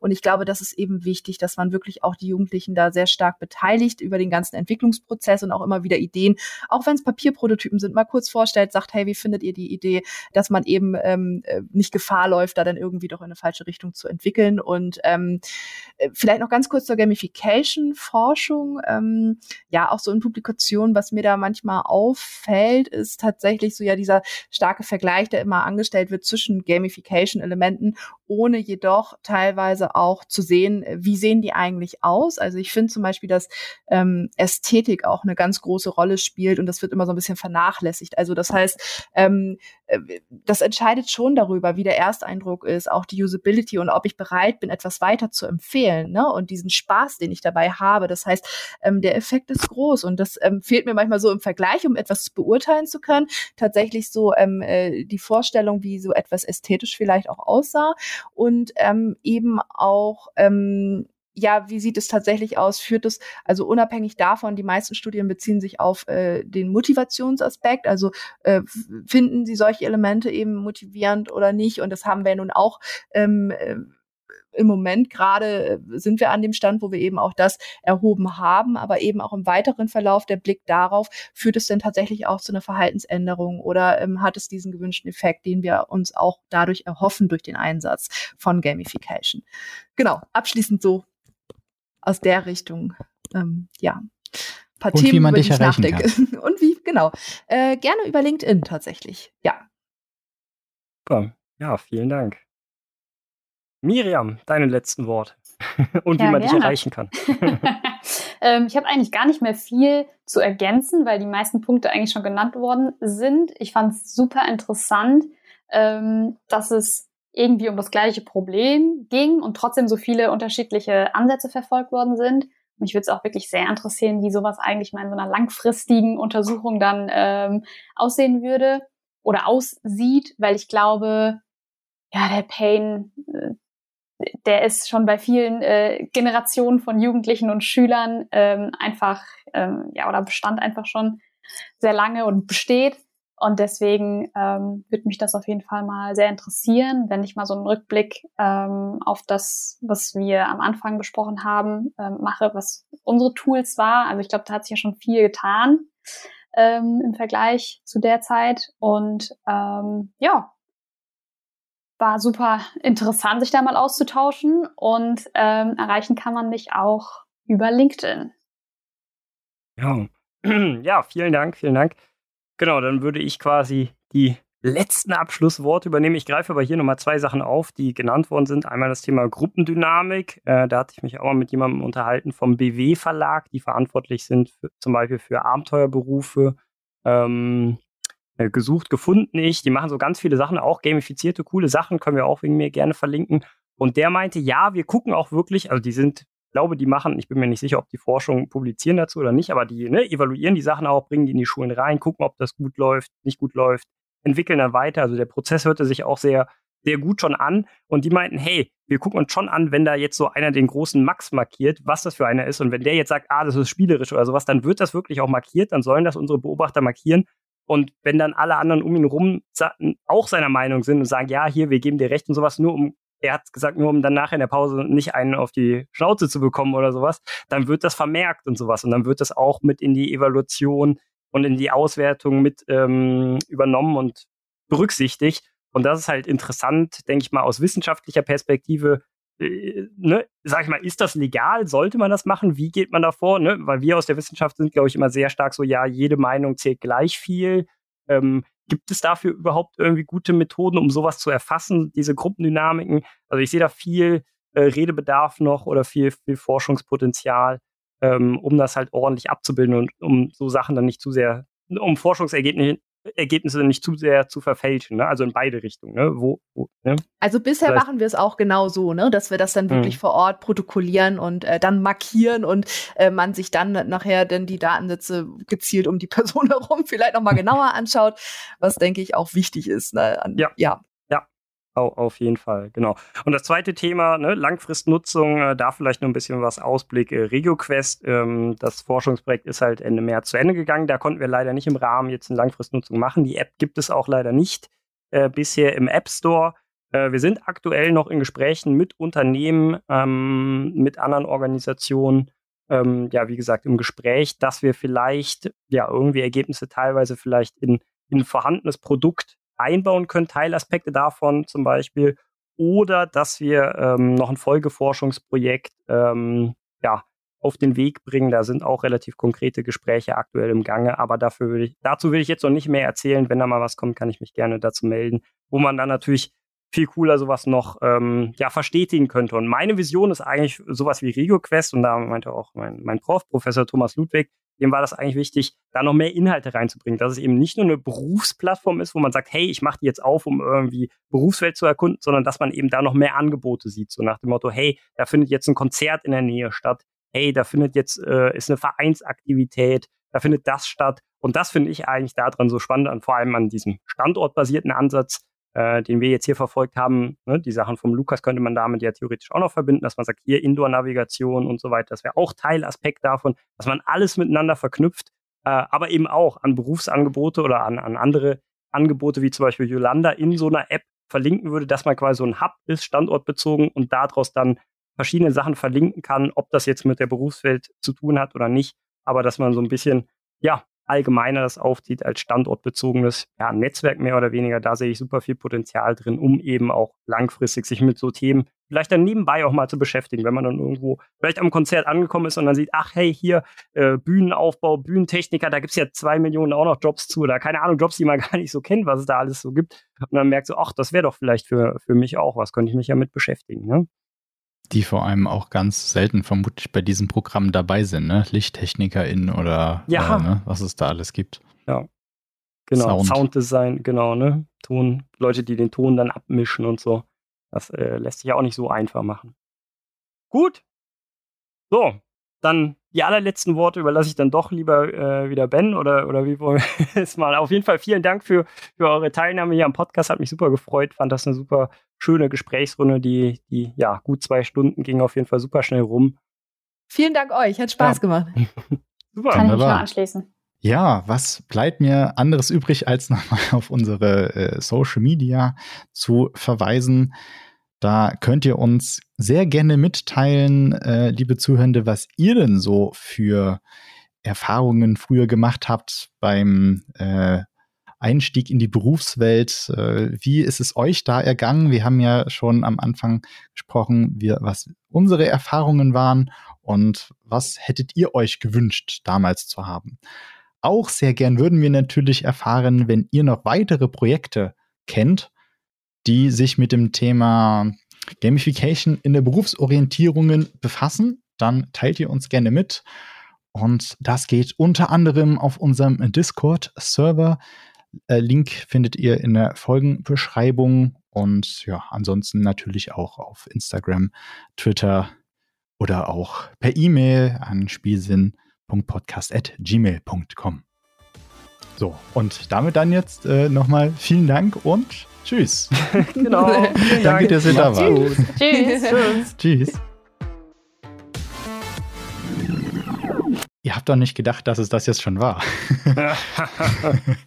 Natürlich gibt es wie immer noch One More Thing. Nein, ähm, es, wir hatten ja am Anfang noch so einen kleinen Exkurs angekündigt, den wir gerne jetzt auch noch mit unseren äh, Gästen gemacht hätten, aber die mussten dann eben auch irgendwie nach zwei Stunden dann mal weg. Deswegen haben wir gedacht, wir schieben das jetzt wenigstens kurz noch nach. Denn ähm, es stand ja auch die Frage im Raum, was gibt es eventuell noch für andere Arbeiten, Projekte, interessante Konzepten oder Ideen zum Thema Gamification und Berufsorientierung. Und ich hatte mich im Vorfeld mal ein bisschen informiert und mich erinnert und mir wurde was empfohlen. Und das wollte ich gern ähm, einfach noch mal kurz mitteilen. Und vielleicht, Philipp, kennst du ja auch noch was. Ja. Mal schauen. Genau. Dann habe ich drei Themen.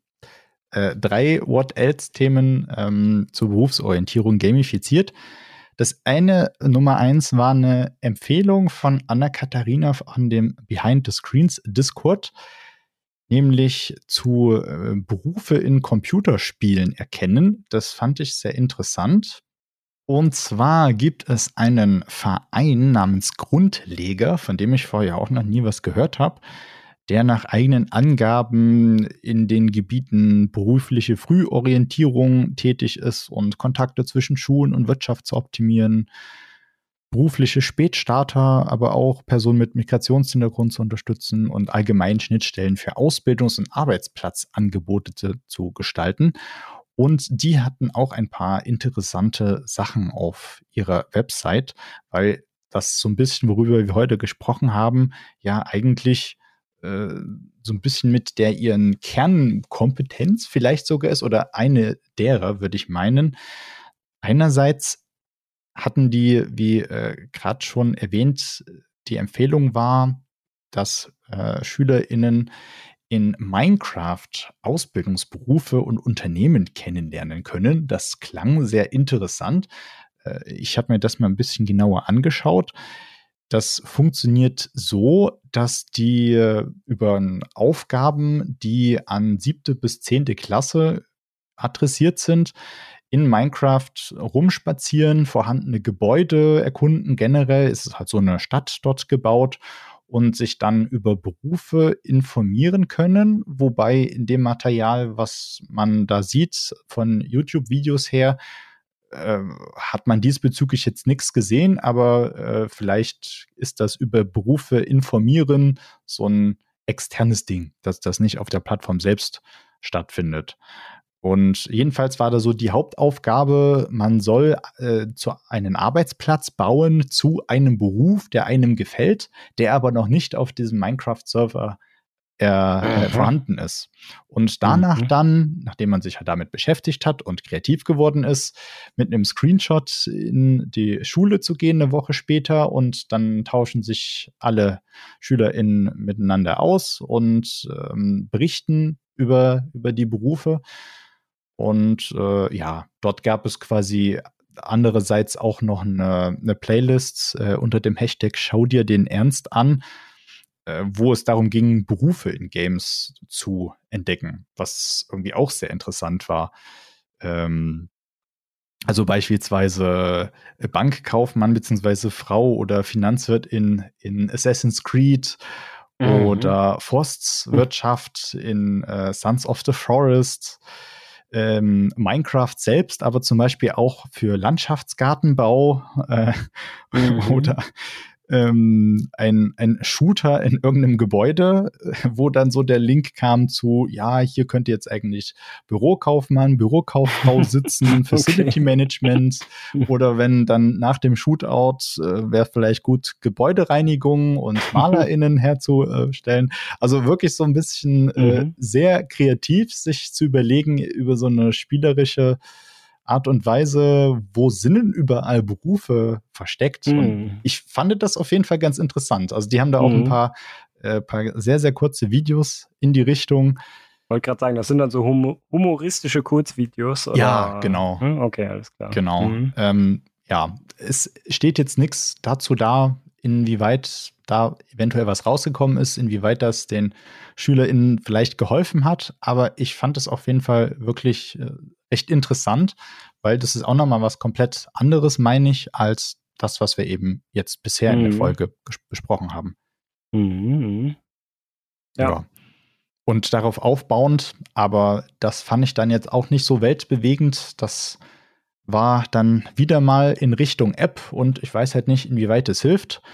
Ähm, aber so ein bisschen zwischen den Themen, die wir besprochen haben, und zwar so eine Berufsorientierungen, äh, Berufsorientierungs-App, die auch im Browser funktioniert, wo dann noch Virtual Reality Videos eingebettet sind, äh, wo man sich halt Berufe in 360 Grad anschauen kann, was sicherlich auch nochmal auf jeden Fall ein immersiver oder immersiverer äh, äh, Einsatz ist als oder ja Ansatz besser gesagt als jetzt das andere und äh, ja, so was, was man von woanders her auch kennt, Interessenfilter. Ne? Da hast du halt dann verschiedene Seiten zu verschiedenen Berufssparten und vergibst dann da Smileys über ähm, halt gut, so mittel und halt schlecht über verschiedene Aktivitäten, die dich da interessieren und dann spuckt er dir am Ende so eine Top 3 aus.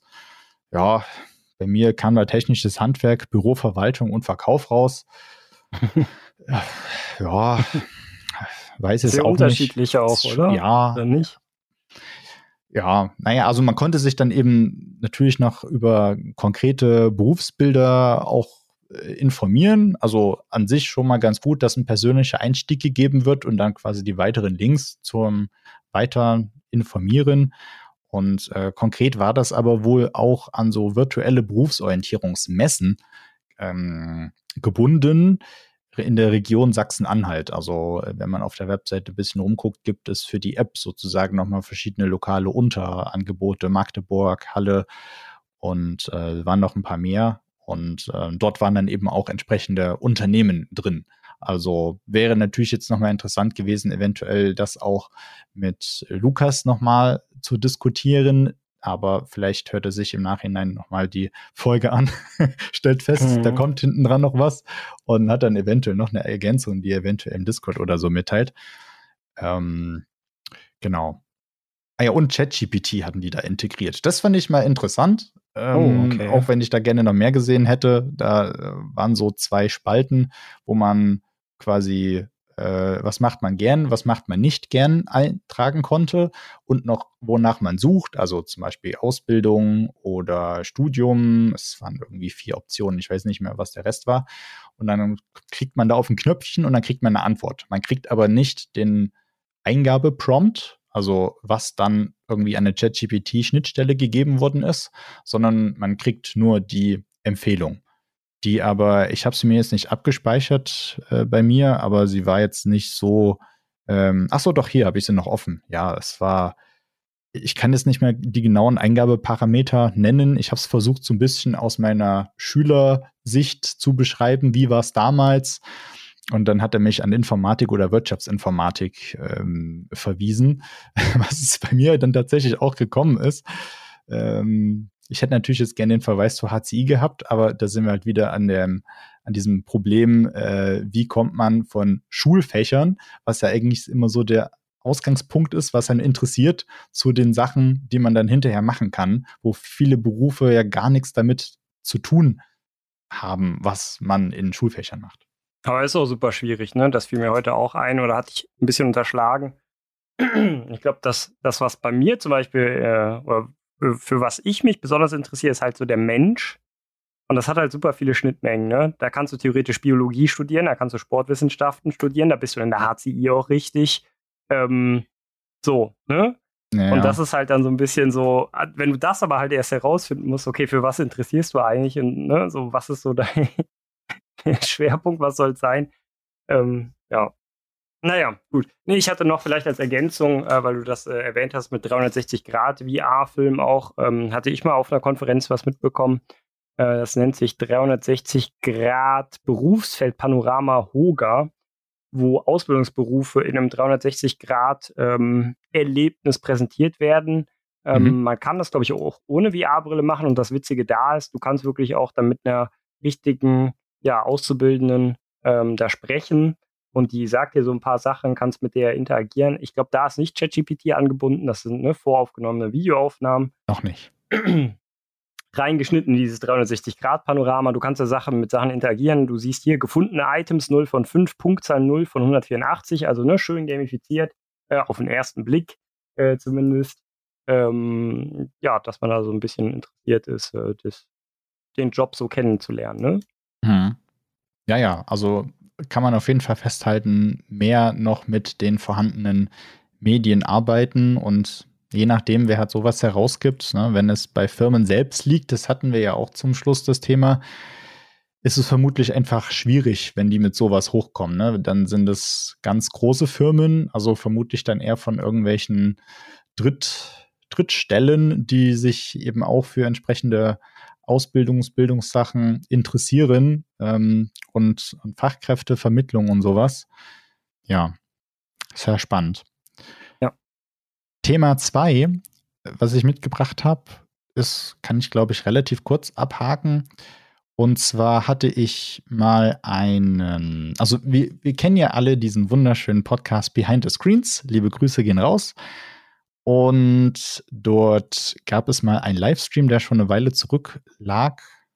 Ich glaube, ein, äh, im Jahre 21 war das, im Juli.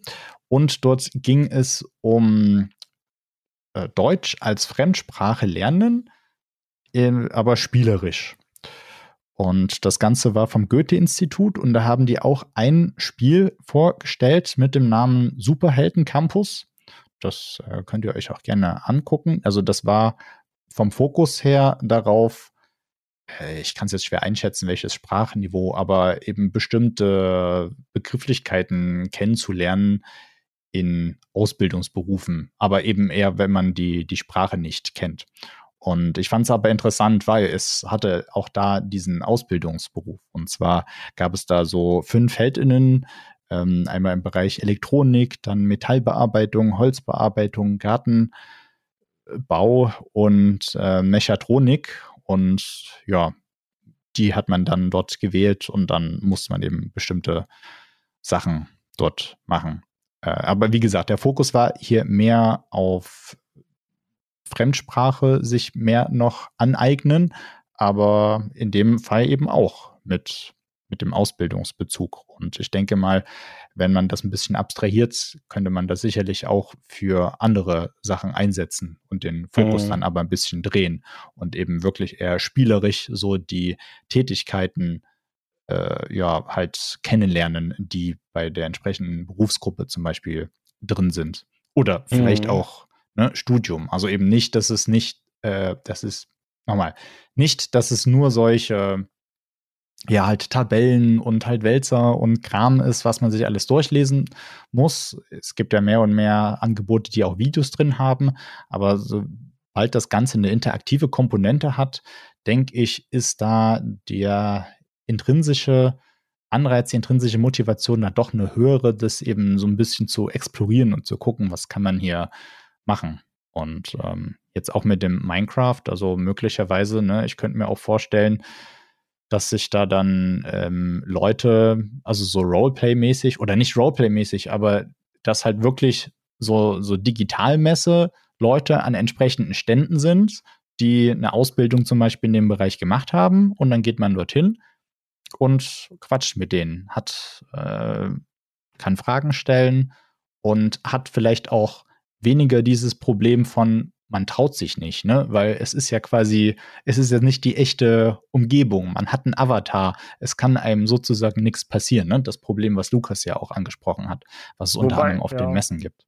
Ja, wobei ich mich da dann nicht wieder frage, sind wir dann nicht wieder schnell bei so digitalen Berufsmessen?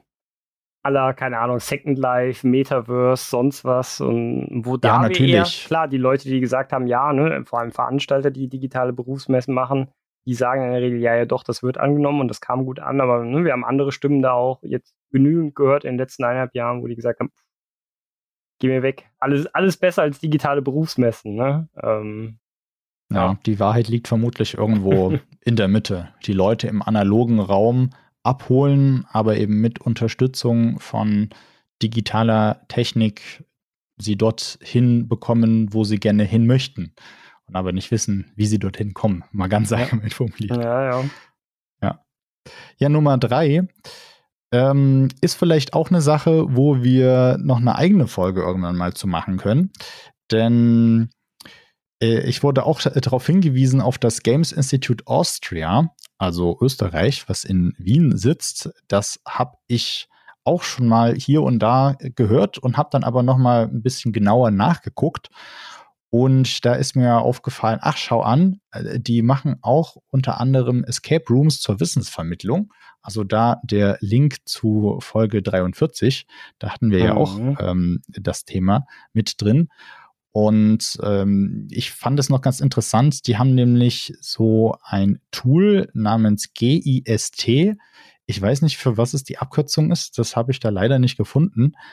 Ähm, aber deren Motivation ist auch so ein bisschen, ist so ein Halbzitat, Jugendliche wählen bewusst Spiele, die ihren besonderen Fähigkeiten entsprechen und mit diesen Spielen entwickeln sie oft eine Vorliebe und Expertise für gewisse Bereiche und Themen.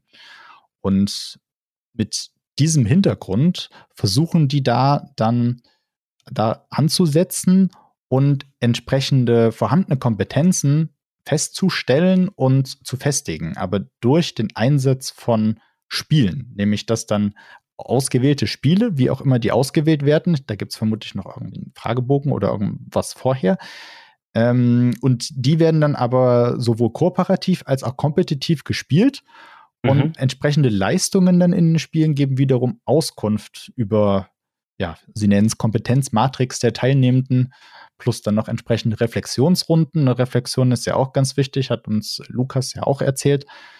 Und ähm, ja, teilweise können sie wohl auch maßgeschneiderte Lösungen dann für entsprechende Kompetenzsets von spezifischen Berufsbildern damit bauen.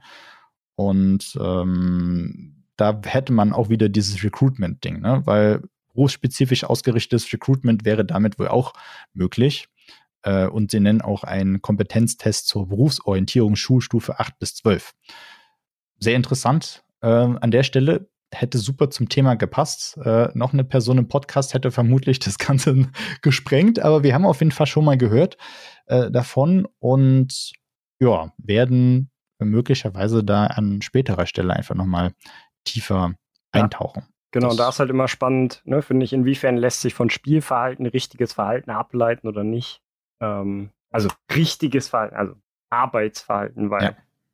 ich glaube, ich bin immer gern so einer, der im Spiel sich gerne anders verhält als in der Arbeitswelt dann, wenn es halt wirklich um, um ernsthafte Dinge geht. Ähm, bin ich dann im Spiel vielleicht doch mal eher noch mehr der, der Troll oder so. Ähm, und ich hoffe, das bin ich nicht in der Arbeitswelt. das werde ich nicht wagen. Ja, nee, ich glaube, dann, dann, das hättest du schon mitbekommen. Das hätte man dir bestimmt in irgendeiner Art und Weise mitgeteilt. Hoffe ich doch.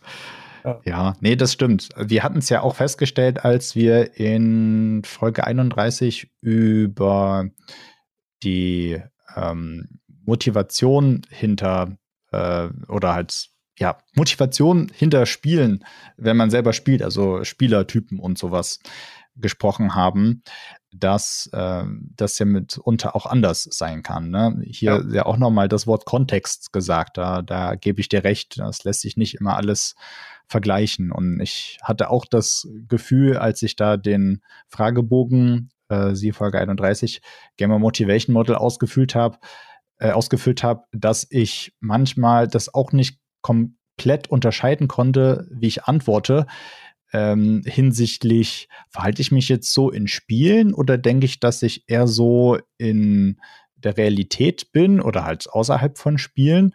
Klar, es ist halt eine, eine Persönlichkeit, aber mit unter, unterschiedlicher Ausprägung. Und äh, ich hatte letztens erst wieder gehört, wenn man unterschiedliche Sprachen spricht, dann verändert sich die Persönlichkeit dann auch immer ein bisschen, je nachdem, in welcher Sprache man gerade unterwegs ist, wenn man die dann etwas flüssiger spricht. Ja.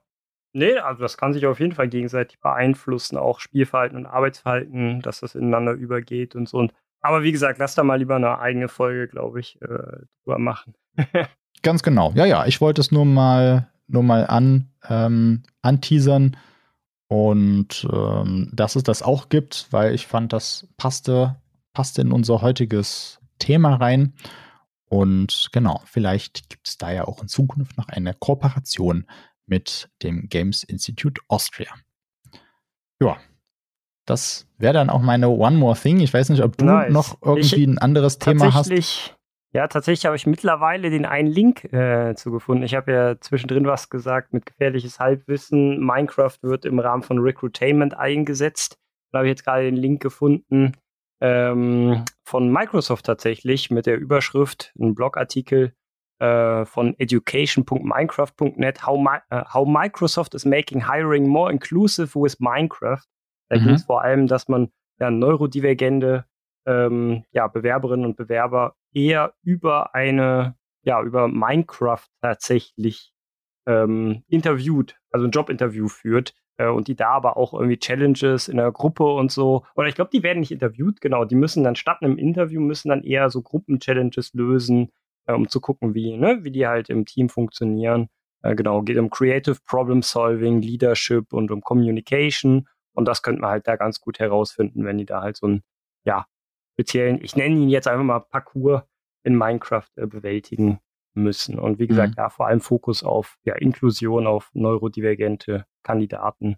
Ähm, ja, können wir gerne auch noch verlinken. Ja, finde ich wichtig, dass du das auch nochmal genannt hast, weil das haben wir die ganze Zeit ja auch außer Acht gelassen. Es ist ja immer die Frage, wie kommt man zu den Jobs und äh, nicht jede Person verhält sich gleich logischerweise und äh, je nachdem, wie dann das Gehirn tickt oder auch soziale Verhaltensweisen dann anders sind, ähm, muss man dann natürlich dann auch nochmal differenzieren.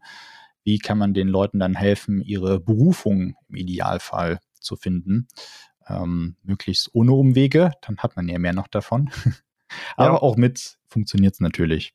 Das ganze Thema Accessibility ist leider auch ne, viel zu kurz gekommen jetzt in der Folge. Da braucht es aber eigentlich echt, das haben wir auch in Rio Quest gemerkt, eigentlich ein eigenes Forschungsprojekt äh, für oder eigene Projekte dann für. Äh, es kamen auch Leute im Rahmen von Rio Quest auf uns zu und haben gesagt, hier wäre doch voll gut, wenn man ähm, noch so, ich glaube, es gibt so eine Karte, so Wheel Map oder Wheelchair Map, wo man sehen kann, ne, gerade mit unserem standortbasierten Ansatz, in welche Gebäude kommt man problemlos rein mit dem Rollstuhl, wo hat man Probleme. Wir haben ein paar Funktionen oder ganz, ganz wenig, aber trotzdem ein bisschen das mit RegioQuest mitgedacht. Also Unternehmen können sagen, den Ausbildungsplatz, ähm, der ist rollstuhlgerecht. Genau, dann kann man ein Häkchen setzen, rollstuhlgerecht oder nicht. Und das wird dann auch entsprechend in der App angezeigt. Aber da könnte man halt noch viel mehr, sage ich mal, drumherum machen. Ähm, Genau, aber da braucht man, wie gesagt, ja immer leider bei so Themen entweder extra Forschungsprojekte für, die es ja auch wahrscheinlich dafür ganz gut äh, wahrscheinlich gibt oder geben könnte, äh, oder man braucht halt mehr Ressourcenkapazitäten, um das in vorhandenen Forschungsprojekten mitzudenken. Ja, Also typisches, man könnte immer noch so ja, viel machen. Ja, ja, genau. Aber ja, es, ich meine, der Vorteil ist ja, das Thema wurde in den letzten Jahren ja immer wichtiger und wird ja auch immer wichtiger. Und ähm, gerade auch aus UX-Sicht gibt es da ja viel Überschneidung wo es halt wichtig ist, auf jeden Fall Studien durchzuführen mit Betroffenen, weil man eben dann vor allem da überhaupt nicht von sich auf andere schließen kann, sollte man ja im Idealfall sowieso nicht, ne? außer eventuell bei einem paar Usability-Sachen, die sich dann einfach aus verschiedenen äh, Heuristiken und Kram, der sich schon jetzt über Jahre, wenn nicht gar Jahrzehnte bewährt hat, dann einfach so funktioniert mit menschlicher Verhaltenspsychologie aber in den meisten Fall dann doch frag die Leute, die es betrifft, für die du entwickelst. Ja. Gut. So, aber das waren auch meine Punkte. Würde mich bei dir nochmal bedanken für die kleine extra Re Recherche hier jetzt am Ende. Äh, Glaube ich auch nochmal wichtig. Ähm, ja, gibt bestimmt noch viele Themen äh, weiter da draußen. Wie gesagt, teilt sie uns gerne mit, äh, ihr Lieben da draußen, die uns äh, noch zuhört, die noch nicht abgeschaltet haben. Äh, wir werden uns auf jeden Fall bemühen, in Zukunft die, Kür äh, die genau, äh, die, die, die Kürzen wieder Folger zu, zu gestalten oder die Folgen kürzer zu gestalten. Sucht's euch aus. Und ähm, genau, das halt jetzt durch den Exkurs noch. Wir, wir schauen mal. Wir, wir schauen, schauen mal. mal. Genau. Wir schauen mal, genau. Wir sind, wir sind immer ein bisschen Überlegungen. So, das soll es ja. jetzt aber wirklich gewesen sein. Euch noch einen wunderschönen Tag. Die äh, Socials sind gesagt. Kommt gern auf uns zu. Lasst gern ähm, Feedback, Kommentare da. Wir wollen das Ganze hier auch immer verbessern. Wenn ihr Ideen habt, her damit. Und ansonsten bis zum nächsten Mal. Tschüss. Tschüss.